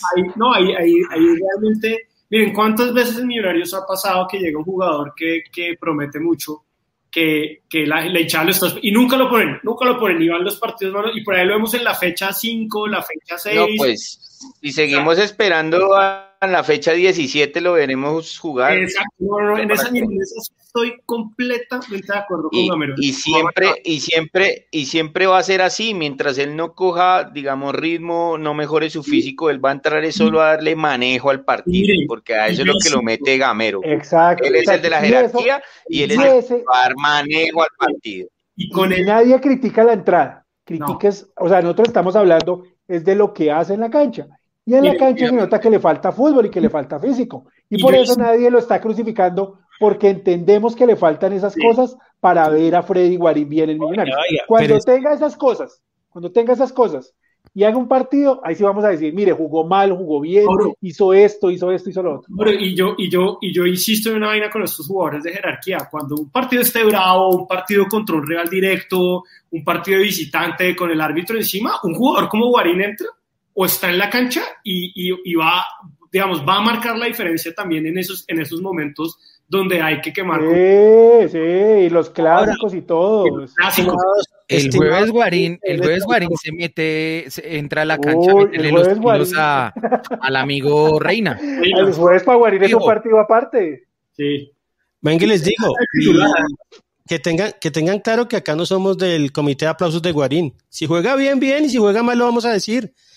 Eso acá a nosotros miedo no nos da, porque ahora Guarín, Guarín el intocable, el inmirable, no se le puede decir nada. Que se vayan a la no, tranquilo, tranquilo, Ahora, este es el mejor ejemplo. Ortigosa estaba gordo y ganó la Libertadores con San Lorenzo. Un monstruo jugando el gordo. Un monstruo jugando el gordo. Cobrando penales. ¿Y yo cómo cobró contra Platense? Y me acuerdo del Ogro Fabiani que en River hizo tres o cuatro partidazos que todo el mundo lo vacionaba. Ya después nos dejó en banda, pero, pero bueno, oye, ¿por qué molestan tanto a, Reina con, con Guarín? Porque, Reina está saliendo con la ex esposa de, es el novio de la ex esposa de Guarín. De Andreina Fiallo. Ah, no. Hay, que meterlo para que le meta su zapatazo. No, de pronto lo abraza y le dice gracias, me sacó de ese lío. Pero ella es, la, ella es la mamá de los hijos de Guarín. Ah, no, no, no. Eso no nos metamos en chismes de suite. Por eso. no, pero seguro hay que, meterlo para que le meta. Sí, puede que tenga ahí un planchazo ahí en minuto 90. Lo que dice Damian RP es verdad, hay que aprovecharlo mientras, mientras los partidos sean fáciles y que vaya cogiendo ritmo. Ahora, no ha hecho nada, no ha hecho nada. Para mí no ha hecho nada, que juegue y que corra y que se juegue con los compañeros. No ha hecho nada, pero entendemos por qué, porque le falta forma física y porque le falta fútbol. Y yo creo que ahí, ahí. lo dice Gamero y lo dice él, o sea, no lo decimos nosotros, ellos los que el técnico y el jugador dicen, no estoy bien, me falta, necesito estar mejor físicamente. No lo decimos nosotros, lo dicen ellos. Entonces, no vengan acá a... Cuando él esté 100%, como dicen, él va a ser titular. Tenga la menor duda que no, además, eh, además, el man se ve que es... Además, el man se ve que está tranquilo, no se está presionando, no se deja presionar, se la está gozando porque él quería estar acá. Entonces eso también es bueno porque él se goza estar en la banca, va a estar tranquilo y sabe que cuando entre va a aportar cosas al equipo. Y solo agrego una cosa para el final para lo de Guarín y es ese jugador, ese jugador, ese jugador le aporta muchísimo, ese jugador le aporta muchísimo a, a, los juveniles. y al camerino. El mismo Emerson lo reconoció en la, cuando le entregaron el premio de, jugador del partido por ejemplo, que, que, un jugador juvenil vea que llega un tipo de 35 años y en una semana baja 7 kilos, o sea, ese ejemplo de profesionalismo, de compromiso con, con, con, la profesión, con la pelota, a un juvenil, o sea, eso, eso, un juvenil gana muchísimo, muchísimo, muchísimo viendo ese tipo de ejemplos. Yo creo que lo que más hay que valorarle hoy a, a Guarín es ese tema de la convivencia y que es uno más. Acá hay jugadores que no han ganado nada y llegan con su Porsche con su Louis Vuitton, con prepotencia. Eh, y no saben ni siquiera quién es el rival, quién es el arquero del equipo rival ni nada. Entonces, eso es lo que está haciendo Guarín con las divisiones menores, juntándose con el pueblo, porque él es un jugador que ya ganó todo, él se puede decir que ganó todo eh, y está ahí siendo uno más, eso se lo valora mucho y creo que ahí sí hay que aplaudirlo, en eso hay que aplaudirlo. Sí, lo único que no se ha ganado todavía Lucho y por lo que él está trabajando es el título de ídolo de Millonarios. Yo creo que con lo que hagan este paso. Vea, pero, pero la, gente lo tendrá de ídolo. hay gente que lo tiene de ídolo. Sí, sí, sí, sí. Pero creo que si lo revalida con un título, ahí sí nadie lo va a Pisa, vea, Pisa, vea, Pisa. Vea, Pisa. Se viene el regaño de Mauro. No, no, yo no sé usted, sí, pero hablo por Luke y por Lucho y por mí. Que eh, para, no, no, no se parto. Pero digamos que la generación después de nosotros creció viendo a Guarín en Europa, haciendo golazos, creció, o sea, creció todavía con, el, con el amor puro del hincho, ¿sí? Nosotros el Guarín que pesaba en la selección. Cuando, él estaba haciendo esas vainas, nosotros ya teníamos aquí a, a Moreno, a Quintabani, todos esos años de mierda, entonces estábamos hastiados, ¿sí? Entonces, para ellos es muy importante y muy chévere ver ese jugador con la camiseta de Millonarios y puede que para ellos ya con eso se ha ido. Y es respetable. Para mí, por ejemplo, no es ídolo. Es un tipo que, que agradecido con la hinchada y chévere, y, pero, pero ídolo. Acá uno idolatra el que quiera. Es como eso, sí, los ídolos son personales. Claro. digo para mí, por eso hablé que para mí no es ídolo. si hay gente que dice que para ellos Rafa Roballo es ídolo, pues es respetable. para mí Ginás es ídolo. Pisa, usted con su plata hace lo que quiera. Nadie le puede decir qué hacer con su plata o no. Usted, si quiere tener de ídolo a Guarín, lo puede tener. Ahora, Millonarios teniendo tantos jugadores históricos, monstruosos, tanta historia, tantos jugadores recientes. Millonarios ha ganado cuatro títulos en los últimos 10 años, cuando a nosotros nos costó 25 años ganar un título. Entiendo, o sea, yo entiendo que hay gente que le tiene cariño y dice, este ya es mi ídolo. Después, yo sé, espero y yo sé que Guarín se va a retirar en Millos, pero donde Guarín termine jugando en otro equipo, entonces se acaba la idolatría. Uno debe idolatrar cuando se retire. Cuando el jugador se retira, uno no puede decir, listo, ya es mi ídolo o no acá, digamos, Santi y yo teníamos de ídolo a Pedrito Franco, porque un tipo que hizo toda la carrera, el sueño del desde divisiones menores hasta salir campeón con Millonarios, todo. ¿Qué le faltó? Un poco de carisma, que a la gente le decía que le faltaba tribunear un poco. Él no era así, él era un tipo muy introvertido. Y fue a jugar a la América. Y mire que nadie en la vida le dijo nada porque él nunca tribuneó. Él terminó jugando allá, fresco. Él quedó campeón con el América y nadie le dijo nada. Yo creo que la gente ve a Pedro Franco y ni le dicen nada. Mientras que otros jugadores que no ganaron nada, hermano, ídolos. Referente hermano. Yo no la, Roja, la Roca Martínez, ídolo. No, es el más grande. No hay Martínez malo, solo uno que tapó acá y, y no digo más. Pero por ejemplo, Guarí creo que sí es un tipo que va a ser muy querido por los hinchas, por como vino, porque se bajó el sueldo, todo eso. Desafortunadamente. Además, porque la gente lo veía como un jugador que nunca iba a llegar. Lo mismo es llegar algún día Falcao. O sea, es una vaina que usted dice, pues, nunca se va a dar, pero se, se da. Por, digamos, porque los manes quieren y los manes vienen a hacer lo que decía Lucho, vienen a hacer eso es a gozársela, a hacer uno más, a disfrutar esa, e, eso ya, porque ya la, la fama y todo lo que tenían que haber y la plata ganado, sí, o sea, ya a esos manes no les importa, ellos ya vienen es por, por, por, por gozársela, por cumplir un sueño. Ya no es por, por, por plata ni nada de eso. Entonces eso es chévere. Eso, eso es lo bueno. Por eso es que la gente le, le, le, coge como cariño. pero ídolo, ídolo, no. Digamos, yo le tengo mucho aprecio porque jugó en el Inter y es mi equipo. Sí, grande. Sí, pero... Hay una cosa, y le va a ver a mucha gente que está escuchando este programa y que nosotros... Viene... Hola, hola de salidas y Lucho, me El momento ciudadano viene. Nosotros que nos tocó la época de mierda, nos tocó ese Millonarios que solo come arroz y huevo y se va para la B, nos cantaban. Teníamos de ídolo a André Chitiba, pero lo teníamos de ídolo porque era el jugador distinto. Diferente. era el distinto en ese equipo. Jorge Franco lo regala y se va para México. ¿Cuándo vino él? Nunca. ¿Cuándo tuvo un gesto con Millonarios? Nunca. Nunca. la gente siempre lo esperó. Siempre esperamos que volviera. Y él, podía, él podía haber vuelto a Bogotá porque tenía la plata, todo, todo. Y nunca quiso venir. Nunca quiso venir. Y ahora entonces aparece y dice, no, sí, yo amo a millonarios y tal, porque ya buscan un puesto de gerente deportivo, de manager, muchas cosas. Eso no está mal. Ahora, Guarín no tenía ningún compromiso con Millos, ninguno, solo ser hincha. Y vino a jugar acá. Sí. El, mismo, que, para mí, personalmente, en esa época horrible, en esos años de terror, que para mí fue ídolo, que solo estuvo seis meses el, mono Lunari. Para mí el mono Lunari, para mí fue ídolo, y el mono Lunari después vuelve a, ser técnico, eso es otra historia. no, pero Lunari vino y Lunari tenía un equipazo. Sí, Nada, ídolo Burgues, ídolo no, Burgues. No, pero a mí... Ídolo Burgues, sí. Claro, pues Lunari fue un jugadorazo, o sea, lo que hizo poco... Qué buen tema, qué buen tema. Nos, tocó, nos tocó una época eh, en que Pepe Moreno cogía el balón y nosotros decíamos, este man nos va a sacar esta crisis, además que hizo, empezó a hacer goles y goles y goles. este, man, este, man, este negro es el, el, el Miranovich no gustar negros porque negros no, correr, negros no, los, los, ídolos de nosotros era Schomberger. Cuando salió Schomberger, todo el mundo le apostaba. Y Cristian, Flaco Rivera, Flaco Rivera y, y Cristian. Jugadorazo. Cristian Jugadorazo. Jugadorazo. Flaco Rivera era bueno. No, Flaco era calidoso. ¿no? Y el, y el Flaco se fue a Cali, lo Pero era frío, era frío.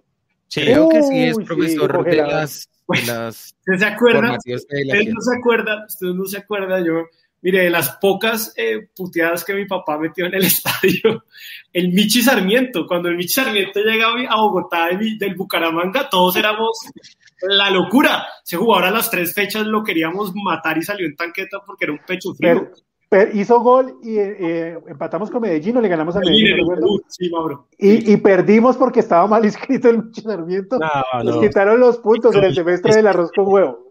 Este es que en paz descanse, hermano. El único partido que ganamos y inscribe mal jugador y lo perdemos. No. Claro, claro. El, creo que Cortés ganó solo un partido que fue contra Pereira de visitante y, ya después llegó Miranovich contra Nacional acá ganando 1-0, un partido de esos épicos, y nos empata el Chicho Serna, quedamos 1-1. Chicho Serna. Con un error de Nicolás García, que era el central. Eh, que, le hizo gol, que lo es uno de los goles que yo más grité en la lateral. Fue ese gol que hizo Nicolás García a Santa Fe, que empezamos ganando el clásico 1-0. Ese día fue. Qué temazo, qué temazo, señores. bueno, cada uno tiene los ídolos que quiere, eso sí. Exacto, sino que, sino que digamos que por eso de pronto uno pues viene con, con, más reticencias, más vainas, porque es que ah nos tocó una época de mierda. A nosotros, nosotros fuimos una generación que la, la, generación inmediatamente anterior a la nuestra, Funes, Barbero, ah, Gambeta. Gambeta, no, nosotros entonces, nuestros papás, nuestros abuelos, y uno dice, pues, había, había, había muchos amigos de nosotros que el ídolo era Andrés Pérez.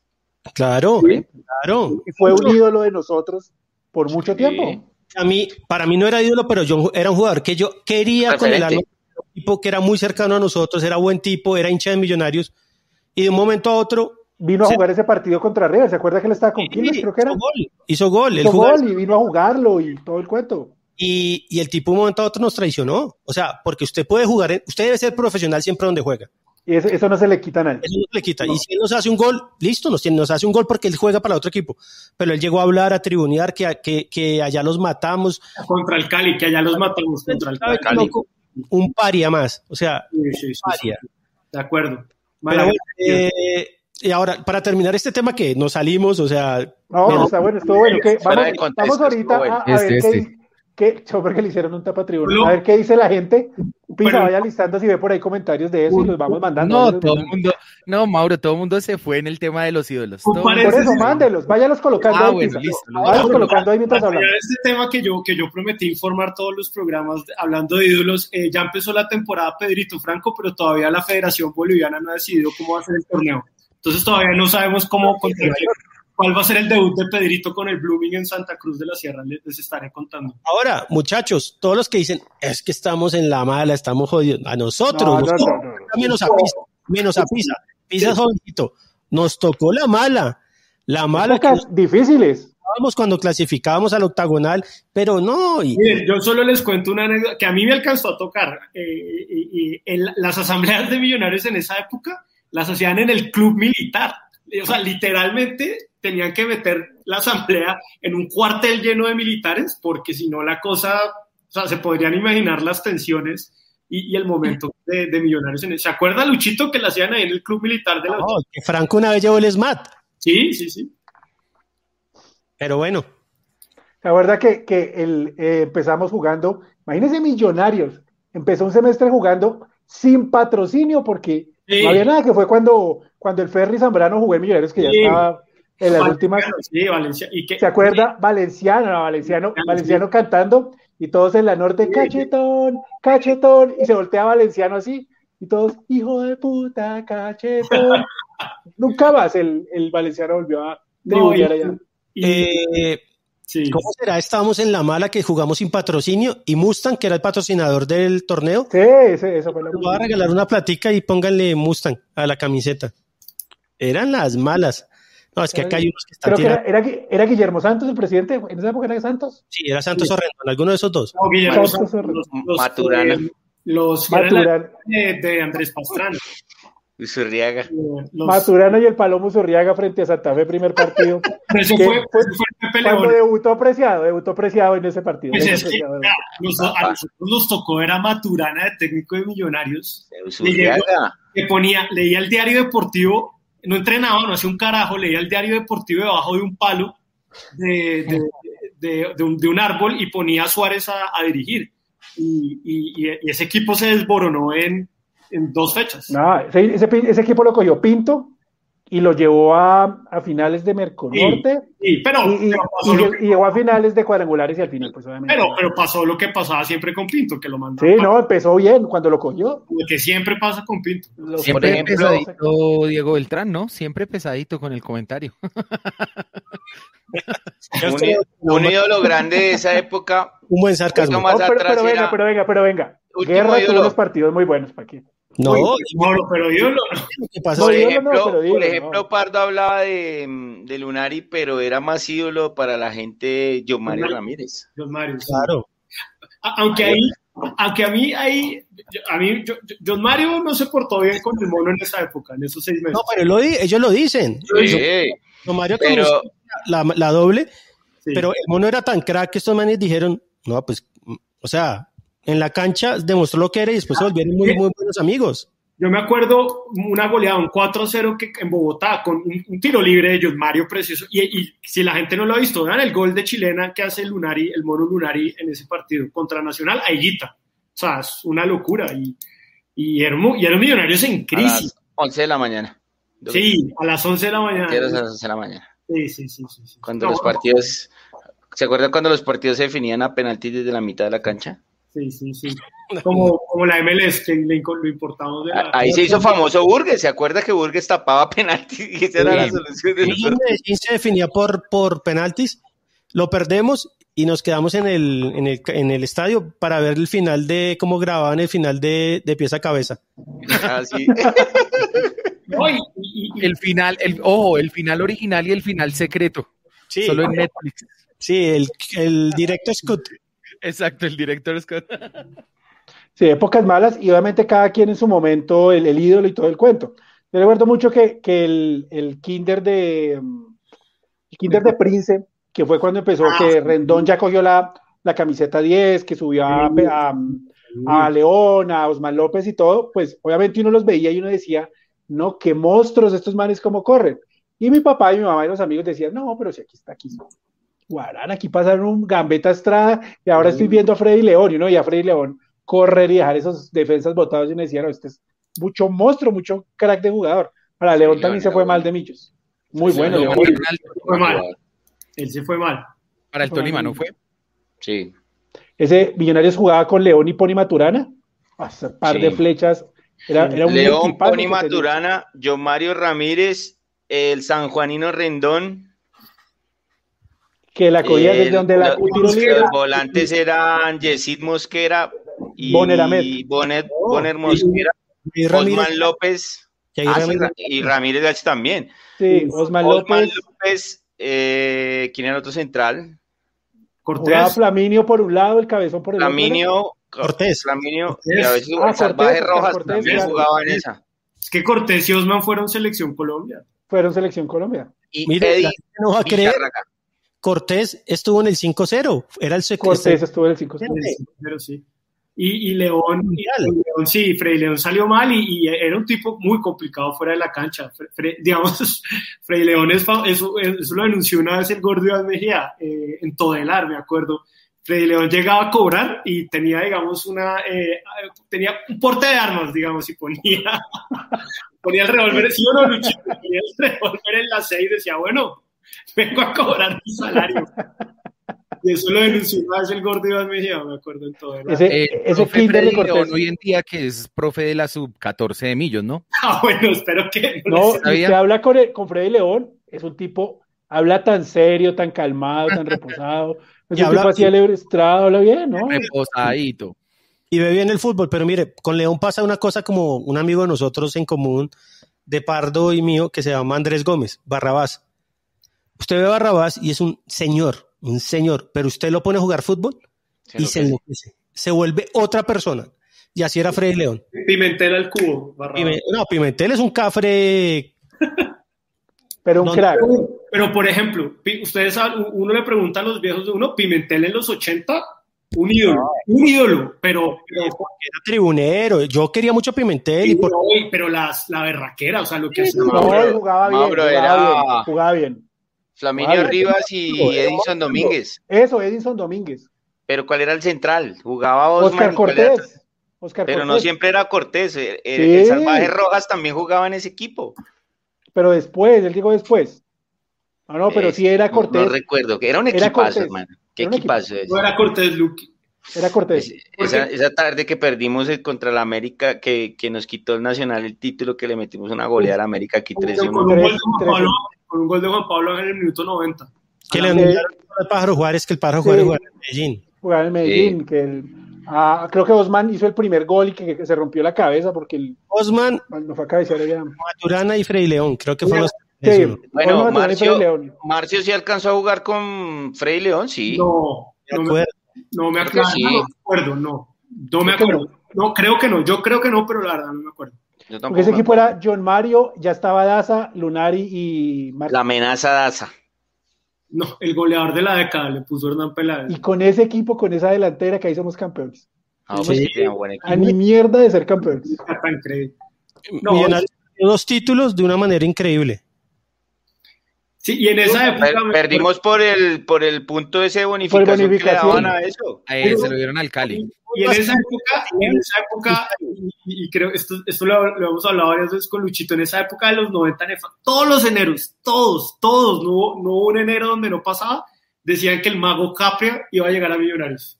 Como cinco años seguidos, que el mago Capria iba a llegar a Millonarios, que el, mag, que el mago Capria ya tenía los tiquetes para llegar de Buenos Aires a, a Bogotá, me acuerdo, y, y, nos metían unos, no, es que... llegó, llegó el mago, el mago... el mago llegaron acá el mago Ramírez y el mago Montoya. el, mago, Fabriani, eh, todos esos llegaron, bueno. Donier Toro, Sigamos. Bueno, listo, vamos porque... mañana hay que Tremenda conversación, señor. Tremenda conversación, la gente creo que le estaba gustando igual todo lo que estábamos diciendo, estaban ahí hablando ah, bueno, hablando, solo una cosita chiquita, hablando de los, yo no sabía esa historia, lean el, el timeline de Barsky en, en Twitter, cuenta cómo cuando se muere el Búfalo Funes, Maradona hace un partido de homenaje para la familia. De beneficio. Muy, muy, yo no sabía esa historia, muy bonita esa historia. Para que la vean en Twitter, está en el, en el timeline de Barsky. Estaba suspendido por estar echando. No, pero no la cuente, que la gente la vea, spoiler. Lo regañó ahí a Pardo, que lo callaron. Eh, a Pisa. Todo bien, todo bien, todo bueno, listo. Entonces, eh, vamos ya con temas varios de actualidad de Millonarios. Eh, fechas confirmadas ya. Este sigue, bueno, volvemos al Campino. Entonces, este jueves, 8 de la noche, Millonarios, Medellín versus Millonarios en el Atanasio. El domingo a las 2 de la tarde, escuchaba a Felipe Jaramillo diciendo que así prestaron el Campín no iban a cambiar el horario, o sea que Vamos a jugar 2 de la tarde frente al Pereira el domingo. Luego el sábado 13 a las 3 y cuarto iremos a, las, iremos a jugar en techo frente a la Equidad. Y luego el siguiente jueves, si no estoy mal, Pisa me corrige. Ya busco el eh, slide, compañero. No, pero ahí estoy viendo, sí, sí, el siguiente jueves frente al... Ah, no. Eh, el siguiente jueves 18 a las 6 de la tarde frente al Deportivo Paz. Mauro, pero una, una cosa. Una cosa acá en Bogotá. Acá en Bogotá. El microciclo no va a afectar porque es de entre el 8 y el 11. No, no Exactamente. ¿Qué jugadores fueron al microciclo? Listo, entonces, eh, vamos, Retiro acá entonces esto. El microciclo fueron Emerson Rodríguez, Andrés Felipe Román, Juan Moreno y Chicho Arango. Se va a jugar, eh, se va a convocar entre el lunes 8 y el jueves 11. El jueves 11 se juega um, la final de la Copa Betplay, entonces por esa semana no va a haber fútbol de ninguna clase, sino solo la final de la Copa Betplay, entonces no afecta para nada a Millonarios en cuanto a partidos esa convocatoria. Hubo un momento donde se quería acomodar de las fechas que aplazaron en ese fin de semana, pero, pero finalmente no, Mauro. Dijeron que no. no, pero seguramente esperarán al siguiente entre semana que, que, que haya para que Millonarios juegue el, el, partido. Pues nada que hacer. Sí, y, y, sí, y Oigan, y una cosa increíble, lo vi hoy, digamos que la, la, la directora del IR Blanca, Blanca Durán es, es una persona muy seria. Muy odia a millonarios, odia a millonarios con su alma. Bueno, me parece Odia el fútbol, ahí me dicen que odia el no, fútbol, todo el fútbol. O sea, pero pero mira, una cosa que yo no entendí y lo contó ella, imagínense que la, que la Mayor y la federación, que creo que era una buena idea, propuso jugar los partidos de que jugó Millonarios en Zipaquirá, lo propuso jugar en la sede de la federación, que tiene unas canchas mucho sí. mejores y, y, la alcaldía dijo que no, a mí eso me no, parece. Espere, espere, espere. Pero ¿cuál sería la, la diferencia, Santi? era por la alerta roja, porque no se podía jugar en Bogotá, por la aglomeración. Claro, pero ¿qué, aglomeración? O sea, no, no, no, pero Santi, hay un, tema, y hay un tema que yo sí creo que acá hay que ser eh, justos con la administración, que es una decepción para mí. Si hay alertas rojas para todos, no para los millonarios y Santa Fe o los, equipos de fútbol, no. Era todo cerrado. Y, y, si la gente no puede ir usar la ciclovía, pero los equipos sí pueden jugar, entonces yo creo que ahí estuvo bien la decisión de la alcaldía de decir nada, alerta roja es para todos. Ahora, yo hubiera aguantado y no hubiera jugado en Zipaquirá, que nos hubiera suspendido otra fecha y jugar, jugar acá en Bogotá. Yo también decía, cojan el Excoli y jueguen los partidos en Excoli, que la cancha es mejor que la de Zipaquirá. ¿Entienden? Pero no, pero no quisieron. Entonces, la alerta no es la alerta roja y con la pandemia no se juega. Sí, no, y aparte, ¿saben qué pasa, compañeros? Que desafortunadamente, no por nuestra responsabilidad, pero en diciembre hubo unos muy malos antecedentes con el tema de aglomeraciones por tema fútbol. Y desafortunadamente por algo que no hicieron los hinchas de Millonarios, aunque yo dudo que de pronto si hubiéramos estado en una situación similar hubiera, llegar a pasar. Está pasando esto. Entonces, pues si hubiéramos podido jugar en la sede de la selección Colombia, pues jugar mejor en el Campín, que tiene más estadio a la más espacio a la redonda para hacer un mejor anillo de seguridad. O sea, papa patata, pero por eso tocó Zipaquirá. Listo. Eh, otra noticia de actualidad de Millonarios es que el los desastres de la de mayor en cuanto al tema del fútbol femenino, que cada vez es peor, cada vez menos tiempo. Hoy salió a decir que el torneo se iba a jugar del 18 de julio a comienzos de septiembre eh, la Liga Femenina Betplay 2021, un horror, un desastre esa Liga Femenina, porque cada vez tienen menos tiempo las jugadoras y ahora pues se les va a hacer un contrato de un mes, imagínense, un mes nomás, una liga profesional de un mes, eso no tiene sentido, no tiene sentido. Yo la verdad creo que las jugadoras eh, deberían reunirse entre ellas y no jugar. prestarse, no prestarse para ese torneo.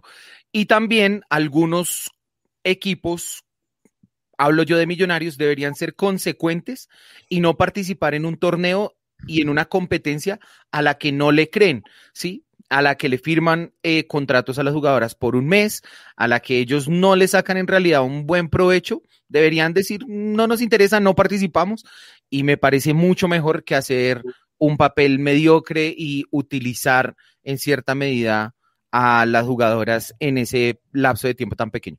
Además, Pisa Millonarios, que es una máquina de tomar malas decisiones, debería por fin, por fin decir, blanquear, no nos gusta el equipo femenino, no tenemos plata y no nos interesa.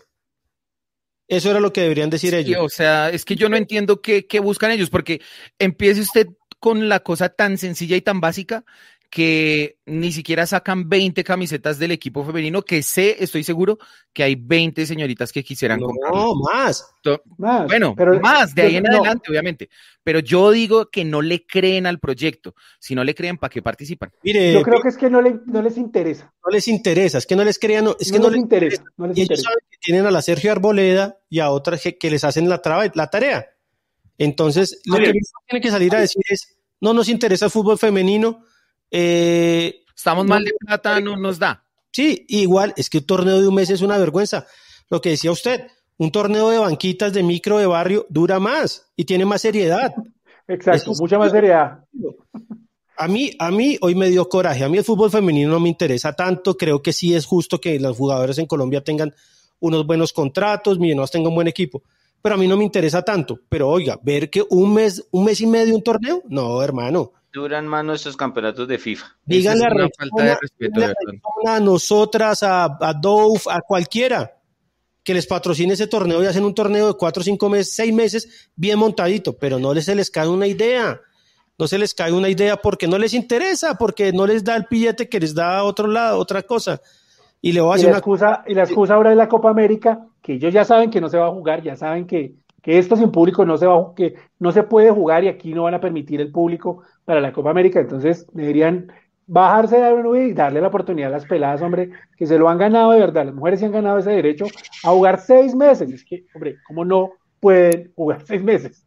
Y, sabe que está on fire el señor. El señor, el señor Barbosa que lo conocemos muy bien. y, y ahí se ve la, la, la hipocresía de, nuestros dirigentes. Cuando, cuando el señor Fernando Jaramillo, eh, flamante presidente de la mayor lo eligen, él dice textualmente, cuenten con mi compromiso para apoyar el fútbol femenino. Creo firmemente en los beneficios del fútbol femenino para el fútbol colombiano. Quiero ofrecerle a las jugadoras todas las garantías de que se va a hacer un campeonato serio consistente con todos los recursos. Pero Santi, ojo. Si, si el torneo de los hombres no es serio, ¿qué va a ser serio de mujeres? Qué, mentirosos, ¿no? O sea, claro, no es serio, pero al torneo de los hombres sí le buscan cómo jugarlo, le buscan fechas, todo le Claro, porque es el que medio mueve el billete. Pero el de las mujeres les importa cinco pesos. Pero la coherencia, ¿no? O sea, por lo menos que no sean tan caraduras. O sea, el tipo dice en agosto cuando lo nombran que tiene todo el apoyo y y, sale con esto.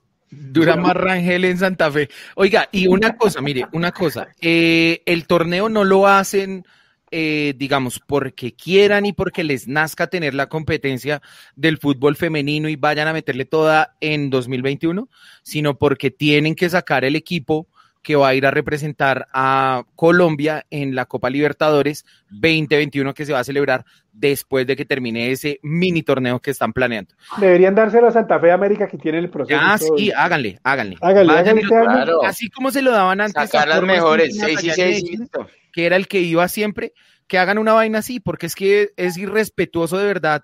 O sea, uno como le dice a una, a una primita que está que tiene el sueño de ser futbolista, que vea la selección de Estados Unidos y dice, yo quiero llegar a estar allá. ¿Cómo le dice uno? Es que sí puedes, pero acá en Colombia solo se juega un mes al año y eso si ellos quieren. Tengo, tengo un amigo en Estados Unidos y dice que allá patrocinan más el soccer eh, de mujeres que el de los hombres. No, históricamente el soccer, el fútbol femenino en Estados Unidos fue muchísimo más fuerte, es más, son campeonas del mundo. Todavía lo es. ¿No vio día que le dieron dos tundas a Colombia? Y, y, Colombia, Colombia es un país de unas paradojas. ¿Se acuerdan que, creo que hace fue dos años que Colombia estaba compitiendo para ser sede del Mundial Femenino que viene ahorita, en, que ah, se ganó, creo que Australia y Nueva Zelanda, ¿o no, Juan? Duró más caí que en Millos. sí, se lo ganó Nueva Zelanda que tenía mejores instalaciones. Y la otra cosa que a mí también, digamos, me parece un poco injusta con las profesionales del fútbol eh, femenino es el silencio cómplice de los jugadores. Yo he visto en otros lados del mundo que los jugadores tienen una voz y salen a decir algo al menos a favor de ellas. Vi nada más por ahí Andrés Ricaurte que ahora está jugando en Estados Unidos, que pues un comentario así que tampoco es que uno diga la queja del mundo, pero creo que sí hace falta más, un poco más de apoyo de, la parte, de la rama masculina a la femenina. Acá, el único jugador que tiene mis aplausos siempre cuando habla es el Búfalo Velar. Uy, el, mejor, el más grande de todos. El hombre dice las cosas como son, sin tenerle miedo a nadie, sin ser hiriente ni nada, dice las cosas. Los demás somos acomodados, eh, si los llama un patrocinador para que no hablen, no hablan, eh, así son todos. ¿Dónde está el búfalo ahora? En Perú. Está más jodido porque lo sacaron de Once Caldas, ¿no? Pero se fue bien para Perú. ¿Está en Perú? Sí. Perú, Perú, Perú, Perú, Perú. Bueno, eh, algo más. siguiente partido frente al Medellín. a ver si juega con, con su. Pero, Pisa, ¿qué quiere hablar del tema Carrillo? A ver, hágale. Es que no le veo. Ah, no, no, que se quejó del tema del departamento médico, salieron unas declaraciones ahí de, ese tema. No, no, yo solo le preguntaba porque como me dijo por WhatsApp que sí. Por eso, pero hable por eso, exprésese. Ah, ah no. tiempo en Carrillo, Mauro. Listo, siga, siga, siga. Listo. Una hora y 27 minutos y hablar de Carrillo a las 12 de la noche. Ah, no, las 10 y 45. Eh, siguiente partido entonces frente al Independiente Medellín. Sorina ha hecho más por el fútbol femenino que todos los jugadores de fútbol. De acuerdo. Exacto. De acuerdo. Tiene más conocimiento, conoce a más jugadoras que cualquier dirigente de Colombia.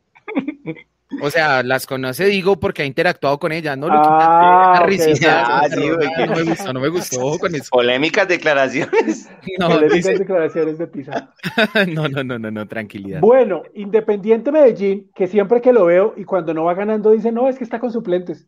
Yo no sé cuál partido ha jugado con titulares porque siempre que lo veo los comentaristas dicen, no, es que está jugando con suplentes, por eso es que no va ganando. Entonces, eh, vamos a jugar frente al Independiente Medellín este, este jueves como vi que contra Bucaramanga dice que puso los suplentes, que al final entró Buletich y... Buletich, que, el, gol, el gol es de él con Mier. El pase gol con Mier. Entonces, eh, seguramente y para preparar el tema de la final de la Copa, pues yo creo que va a poner el equipo titular. Entonces, no sé si Pardo, que siempre es el más, el más eh, juicioso en ese tema, nos ayuda con lo que sería la titular del Independiente Medellín. Ah, no, Pardo pues, ya tiene un exhaustivo pues, diseño. el scout, el scouting lo tiene ahí. Eh, el, el, arquero sería Marmolejo, porque, porque Vázquez no es el titular, que fue el que tapó. Yo creo que la defensa sí es la misma, Mosquera, Julián Gómez, Cadavid y Córdoba. Eh, arriba, Mauro, es donde tengo las dudas, porque yo no sé si jugaría eh, Jaime Sánchez o... Ese fue fijo. Yo creo que sí, porque Jesse Díaz, que fue el que jugó, no, no es titular. Y arriba es donde empieza a cambiar un montón, porque entonces está Mier, que Mier y Reina sí son titulares, sí son titulares. Eh, Mena, yo creo que también es titular, Mauro. Y ahí yo creo que podría jugar o Leonardo Castro con, con Buletich o Buletich punta con eh, que es el que, el que el cartagenero que trajo uno de los siete que llegó, que no es, no es, no es un mal jugador. Yo creo que esa sería la titular, pero lo que usted dice, Mauro Bolillo ha cambiado mucho la nómina. Eh, ¿Qué pasó? Santiago el Bolillo Pardo. No, no, no, no. Bolillo, ha cambiado mucho la nómina, pero, pero bueno, ahí, yo creo que de los jugadores interesantes es el lateral Mosquera, el juvenil, Marmolejo no me parece un mal arquero. La defensa, Mauro, pues con todo lo que uno aprecia cada vez es muy lenta, muy lenta. Y arriba yo creo que, bueno, Mier, Mier está enganchado y Buletich es un tipo rendidor, ¿sabes? O sea, el tipo es dictata. No, y Mena, Mena, Mena, Mena, Mena, Mena tiene su cuento ahí como, como extremo. y laterales va bien al ataque. Y no es, échale ojo a ese, Mosquera, tiene creo que 19, es, es, muy, es un es bien, es muy buen jugador. Que yo me vi el partido frente al Pereira, no, ah, se me fue, que ganaron 2-1 frente a Patriotas, ¿sí? Contra Patriotas. Que empezó ganando, que ganando Patriotas que con gol de penal. Eh, Patriotas lo complicó, pero ese equipo contragolpea bien, el equipo del bolillo. Ah, bueno, una, una cosa. Yo imagino que le, que le van a dar el balón a Millonarios para que vaya a ataque y deje los mismos huecos o los mismos, tratar de que deje los mismos espacios que frente al Once Caldas. Y Mauro, ellos juegan mucho como Buletich vayan muy bien arriba, ellos es a pelotear y que Buletich eh, pivotee o, baje el balón, pegan el golpe. Buletich y 10 más. No, no, pero es que ese Buletich, no es la locura, pero es el tipo. El médico, el médico Buletich. No, ese jugador en Águila rindió, es por donde ha pasado rendido, no, es un jugadorazo. Pero ahora, eh, yo creo que también, Mier, Mier, Mier, está hablando de jugadores gordos. Ah, bueno, otra cosa. Pero, mire que para el medio ese jugador rinde mucho, ¿sabes? Sí, no, y pues contra, y en Equidad hizo goles y ahorita la está metiendo también en el Medellín. Eh, eh, ahora, eh, Santiago Montoya en el Bucaramanga, no. El mismo pecho frío, perdido que. Allá está bien, allá está bien. Allá está bien. Eh, ese es el scouting de Pardo. Toca buscar un patrocinio para el scouting de Pardo. Ah, el Pardo es el único que tiene secciones acá. Scouting de Pardo, el Ciudadano. El, Big Data. Scouting Labs. El Jairo la vio, la celebración de Buletín el Medellín fue de los que más trajo refuerzo, no, bueno, no, refuerzo, cambió mucho. Hubo más incorporaciones, Santi. Sí, fue muy, movió mucho, fue como la, el que movió el tablero de, de contrataciones. Y también, pues, digamos que ponderaban que había traído ahí al técnico mundialista, el Bolillo como... Y no, que, que sufrir tan barbaridad, no hay que... Que pariera tan madre. Pero, pero Bolillo, que no es, no, es, es para el medio, para un equipo que puede complicar mucho a Millonarios enredar el partido defendiendo.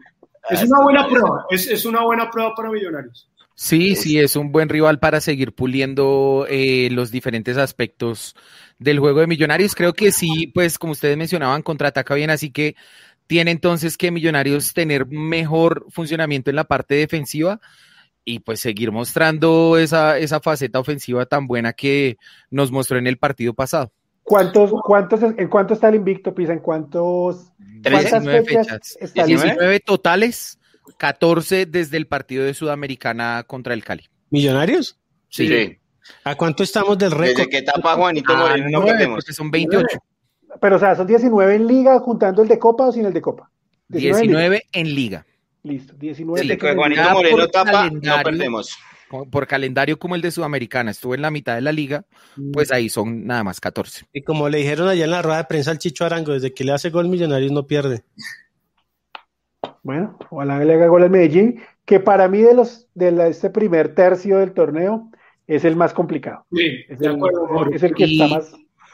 Y Medellín que siempre se nos ha quedado con los invictos. mire que de, visitante, de los, de los, de las, de los más bajitos de porcentajes de visitante, porcentaje de victorias de visitante de Millonarios, está Medellín con el, contra el de Medellín. Está en el 25% de victorias apenas. Increíble, ¿no? Increíble. Es, es complicado, complicado. Creo que de los últimos 10, 12 partidos apenas hemos ganado dos. no, me acuerdo bien el dato, pero es muy bajito. Ganamos uno con gol de Santi Mosquera, ¿no? No, y con Pinto ganamos 2-1 ya en el semestre, el segundo semestre del 2019. También. Juan David Pérez y el gran Hansel Zapata, que tanto extraña Eduardo Martínez. Hansel. En equidad. borrado de equidad. En equidad. Ahí nada. Nada, Jugó, jugó las finales el semestre pasado. se hubo un partido de mierda frente a Santa Fe cuando. Eso. Sí, ayudó en el gol y ya, pero no más. Era, flojera para volver, la flojera para volver. Era ídolo de Santi. Ídolo. No, no, no. Y, igual el, el, arquero Jefferson Martínez. También. Ídolo de Camila Benavides. Eh, el gran Hansel Zapata. Hansel Zapata. No lo no, sí lo quería. No, Camilo quería dar. Esta vaina con el chat es muy divertida, hermano. es borrarle el chat a Luquita. muy bueno. Eh, cerremos hoy losmillonarios.net radio. Volveremos con transmisión el jueves desde las 7 y 40. El combo deportivo de combo deportivo de los millonarios con Pisa, el filósofo del gol. Raúl, el dueño de la zurda en el comendario, y la talentosa Laura Guerrero. Fútbol visitante. Los millonarios.net, fútbol visitante. Fútbol visitante estará. Con Marden Devia. Con Juan Camilo Malcum. Malcum. Malcum. Malcum. estarán en la transmisión del partido.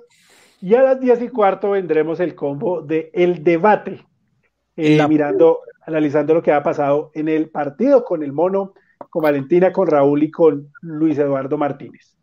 entonces, Pisa, ¿algo más que decir para rematar esa transmisión? Póngalo, ponga el gol. Ah. Pisa. Ponga el gol, ponga el gol, Pisa. No, es que no iba a poner el gol, iba a poner el chascarrillo. Ponga el gol. 93 minutos y 45 segundos. Esto ya se va a acabar. el debut de Fer, dice Sebastián Rivera. La tiene Jader Valencia dentro del área. Lo levantaban a Jader. El árbitro dice que no hay nada. Va saliendo de campo propio el Once Caldas. El árbitro ya lo veo con ganas de llevarse el pito a la boca, como una amiga que trabajaba en webcam. Bueno, sí.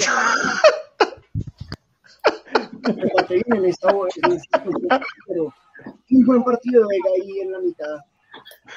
Bueno, muy bien. El pobre Raúl no sabía ni qué decir. Vamos a musicalizarle. Vega es no, no, no. Pero qué atrevido. ¿Sí o no? Esos son los highlights, esos son los highlights. Dijo un amigo, no somos los número uno, pero la pasamos bueno. Sí, sí. Bueno, eso es, eso es lo que se puede encontrar en la narración de Juan Camilo Pisa en la transmisión. Les, les, les pedimos y les ofrecemos pues la compañía ahí para que le bajen el volumen al televisor y escuchen la transmisión de Juan Camilo Pisa. Y yo sé que mucha gente pues no ha pagado y no tiene modo de pagar más y siempre está atento a esa transmisión. Listo. Pisa, ¿algo más que decir? No, ¿Va no, a cantar, va, a hacer eh, trap, ¿qué va a hacer? Se va a echar el pito a la boca. No, que sumemos tres puntos más contra Medellín eh, y el fin de semana, ¿contra quién es que vamos, Mauro? El domingo, Pereira. Pereira, contra Pereira, contra Pereira, sí señor, muchas gracias. Seis puntos de aquí al próximo programa y que sigamos encaminados como siempre hacia esa estrella número 16 de Millonarios que ya se dibuja ya en el firmamento y todos vamos caminando de la mano hacia ella. Gracias. Listo. Eh, eh, Valenciano nos quitó el invicto con Independiente Medellín en, ese 28. Bueno, vamos a otra vez. Campeón y ese partido nos destruyó todo. destruyó todo. creo que también el de uno de Hernán Torres hace poco también nos lo quitó a Medellín, sí. Sí, entonces vamos a ver si, si superamos esa vaina de los invictos y Medellín. Eh, Pardo. Eh, una, buena, una buena prueba eh, el jueves. El, domingo jugamos contra el Colero. Hay que ganar, así de sencillo. Creo que la primera prueba interesante de este equipo va a ser el jueves y, ojalá eh, el equipo siga creciendo, sobre todo defensivamente y como les contaba al principio, pues este mes va a estar bien, bien interesante y bien movido con el tema de la asamblea.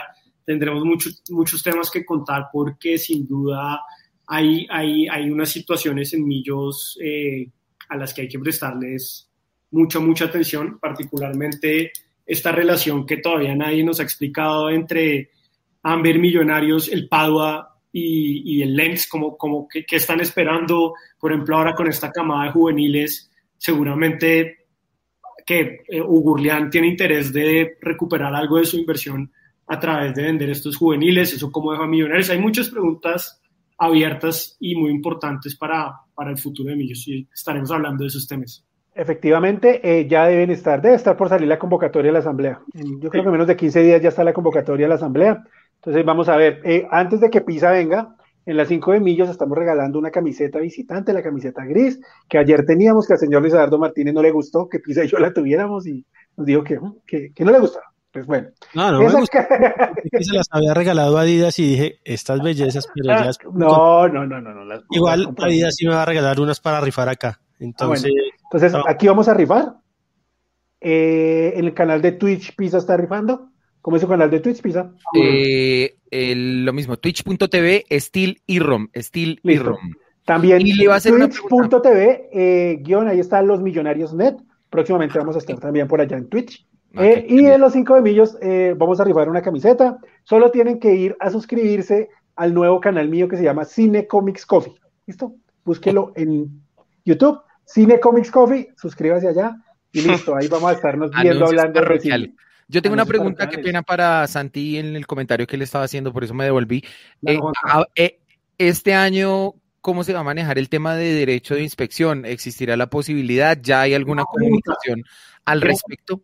Gran, gran pregunta. Juanca. Gran pregunta, Juanca. Y la verdad es que yo creo que todo está eh, supeditado, como diría Carlos Antonio, a las alertas de la alcaldía. Entonces, por ejemplo, hay alerta roja y cierran, yo creo que hay que, eh, hay que tomar algunas eh, medidas de, de, digamos, de bioseguridad. De bioseguridad. Pero, pero el, el, la pregunta es muy importante porque sí o sí los socios tenemos derecho a hacer el derecho de inspección y es obligación de millonarios darnos todas las garantías de bioseguridad eh, para, para hacerlo. O sea, millonarios no pueden salir con la excusa de estamos en cuarentena o en alerta roja, no se puede hacer derecho de inspección. Yo no sé, yo no sé, yo no sé, Santi, hasta allá, eh, pero pues las super sociedades, al menos hace un año, canceló casi todas las asambleas y las, no, pero, virtual, pero, pero ya había pasado el derecho de inspección. es que ya había pasado. Ya había este pasado. no ha habido, entonces vamos a ver qué dice las super sociedades. Quiero ver las primeras demandas porque seguramente habrá gente que se va a mamar de eso. entonces vamos a ver qué dice las super sociedades que, debe sacar algo. O sea, no, eso es importante porque no es obligación de los socios minoritarios, es una obligación de millonarios, de azul y blanco. Una pregunta, Santi. ¿Puede existir la, la opción de que Millonarios diga, vamos a publicar las, las actas virtualmente para que cualquier persona las pueda ver. ¿o Deberían hacerlo. No, Deberían. Pues yo no sé si cualquier persona, pero sí un, sitio para los socios ser. Yo creo que podrían, una opción es que las publiquen con un acceso controlado a los socios, por ejemplo, pero no, no creo, Luchito, que las hagan públicas. Porque no son capaces de hacer un live van a ser capaces de hacer. no, y, además que el miedo de ellos es sacarlas y que le tomen fotos y que las publiquen y todo esa vaina. De, por sí a todos los socios nos deberían mandar eso, ¿no? No. Yo creo que ahí, ahí, Lucky, como siempre en Millonarios, hay muchas cosas que pueden mejorar en el trato a los socios en las asambleas, pero es una gran pregunta, Juanca. Yo no, no, no tengo la respuesta, habría que esperar, sobre todo cómo está la situación de alertas de la, de la ciudad, pero en todo caso Millonarios es el responsable de darnos el... A, mí me parece fatal que no muestren los estados financieros en el derecho de inspección. Ahí lo habíamos puesto en un, en un anuncio, Luchito, en un banner. Los, ah, los muestran, Mauro, pero increíblemente uno no se puede llevar. No, no, pues no, es que precisamente, es que ni en, ni en, Bavaria, hermano. el derecho de inspección le dan los, le dan para que usted se los lleve y los, revise una copia. porque además esos estados ya están aprobados por el revisor fiscal, o sea, ya pasan por toda la etapa, no, no son borrados. No, no, exactamente, parece fatal que no puedan, que no puedan los socios antes de la asamblea analizar realmente bien los estados financieros, pero bueno. Pues es que, o sea, les cuento una anécdota. A mí me ha pasado que literalmente ponen a, alguien de Millonarios a sentarse al lado mío porque creen que yo me voy a robar unas actas. Y eso le ha pasado a varios. Cachetada se obligó, váyase. Pero, o sea, para, para, que vean el grado de desconfianza, ponen a un empleado de Millonarios literalmente al lado de uno. Creo que ya no lo pueden hacer ahora por bioseguridad, pero pues imagínense la, la, la, la, confianza que le tienen a los socios minoritarios. Pardo que va toda una semana. No. no, hoy un día completo. Bueno, Luqui. Como dijo, como dijo un amigo de la barra, Serpa, acceso para los socios. Loco. Luqui. Eh, nada, hermano, que ganemos, que mejore la defensa y que siga Millonarios demostrando ese buen ataque y que se vayan consolidando los pelados en, en, este equipo y, y, nada, que muy grande todos los que escriben en ese chat. Muy divertido este programa. Los felicito a todos. Ojo, a los que están escribiendo y no se han suscrito, tienen que estar suscritos aquí en Twitch, seguirnos en Twitter, en Instagram para participar por las camisetas. Ese va a ser el requisito número uno. Y obviamente vamos a hacer algo para premiar a los que siempre están constantemente acá. O sea que ojalá las camisetas se queden los que están muy pendientes del chat. Luchito. En mi amigo Andrés Barbosa que sí, que perdimos 3-2. Estábamos en Oriental porque la Norte estaba cerrada ah, debido a que en un partido contra Santa Fe eh, rompimos la reja y varios amigos nuestros se fueron al, al, al, foso. Nada, contentos, hay que ganar en Medellín, hay que esperar que, que Millonarios mejore en la defensa y en el mediocampo marcando. Y yo le tengo fe a este equipo. Ahora, no esperen que seamos el comité de aplausos de Gamero y de los jugadores. Si eso, entonces van y vean los programas del mediodía, que esos sí son los reyes del... la comedia. Bueno, rápido, Pisa, ¿cómo quedan los resultados de los dos partidos ahí, bombas? Eh, le ganamos 2-0 a Medellín y le ganamos 2-1 al Pereira. Eh, Pardo. ¿Qué fue? Empatamos en Medellín, ganamos en, al Pereira. No, pues que usted no puso ganando a Medellín en el debate y aquí ah, se lo viene a poner. Tiene razón, no, tiene razón. No, no, ya está acá, ya está acá, ya está. Se acomodó, se acomodó. Se acomodó, pero bueno. No, diga, diga lo que pusimos hace ocho días o hace quince días. Es que usted no, es que no fue en ese programa, fue en el debate. Fue en el debate, Luchito. No, pero ponga el suyo, ponga el suyo, lo que usted dijo. Lo que yo dije, perdemos contra Medellín y empatamos contra el Once Caldas. Ah, bueno. Listo, entonces 1-0 pues contra Medellín. Luque. Ganamos los dos partidos. Ganamos los dos partidos. Usted no pone marcadores, ganamos los dos. Sí. Cagón. Bueno, bueno 3-0. 3-1 en Medellín y 3-0 al Pereira. Mucho. Eh, Pisa, ¿qué puse yo? No estaba usted en el programa. Usted puso 15 de 15 ayer en debate. Ah, sí. Eh, 1-0 y 1-0. yo, yo creo que empatamos en Medellín. Voy a darle el 0-0. Y eh, al Pereira le ganamos 3-0. Lo que es Luquita y, y Mauro, cagones. ¿Cuál fue? dimos los resultados. yo puse 0-0 en Medellín y ganamos 3-0. Puse 3-1 en Medellín y 3-0 al Pereira. ¿Qué dijo Santi? Perdón, otra vez. Yo dije, pero no hay marcadores, pero ya los doy. 1-1 eh, ah. en Medellín, ganamos 3-1 al Pereira. Santi cagón. yo dije, yo había dicho que perdíamos, entonces ya, 0-1 contra el Medellín. Iba a acomodar el, el, el, Pisa. No, Pisa iba a cambiar los resultados. Sí. Ni el centro democrático se atrevió a tanto. Ni amañando los resultados. Ni los bueno, bueno, vamos, 12 de la noche, hombre. Stop the bueno, pero 12 de la noche, listo. Esto fue losmillonarios.net radio. Gracias a todas las personas que han estado a lo largo del programa a Pisa, a Pardo, a Lucky y a Luis Alberto Martínez. Entonces nos vemos en ocho días con otro programa de los Millonarios.net Radio. Chao.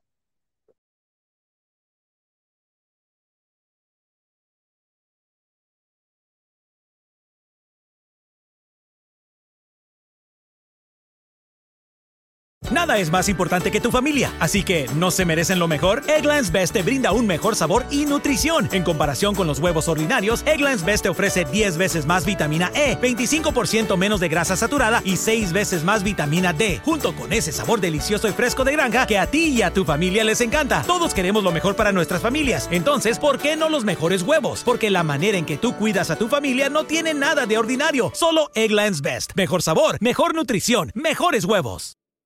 Nada es más importante que tu familia, así que ¿no se merecen lo mejor? Eggland's Best te brinda un mejor sabor y nutrición. En comparación con los huevos ordinarios, Eggland's Best te ofrece 10 veces más vitamina E, 25% menos de grasa saturada y 6 veces más vitamina D, junto con ese sabor delicioso y fresco de granja que a ti y a tu familia les encanta. Todos queremos lo mejor para nuestras familias, entonces, ¿por qué no los mejores huevos? Porque la manera en que tú cuidas a tu familia no tiene nada de ordinario, solo Eggland's Best. Mejor sabor, mejor nutrición, mejores huevos.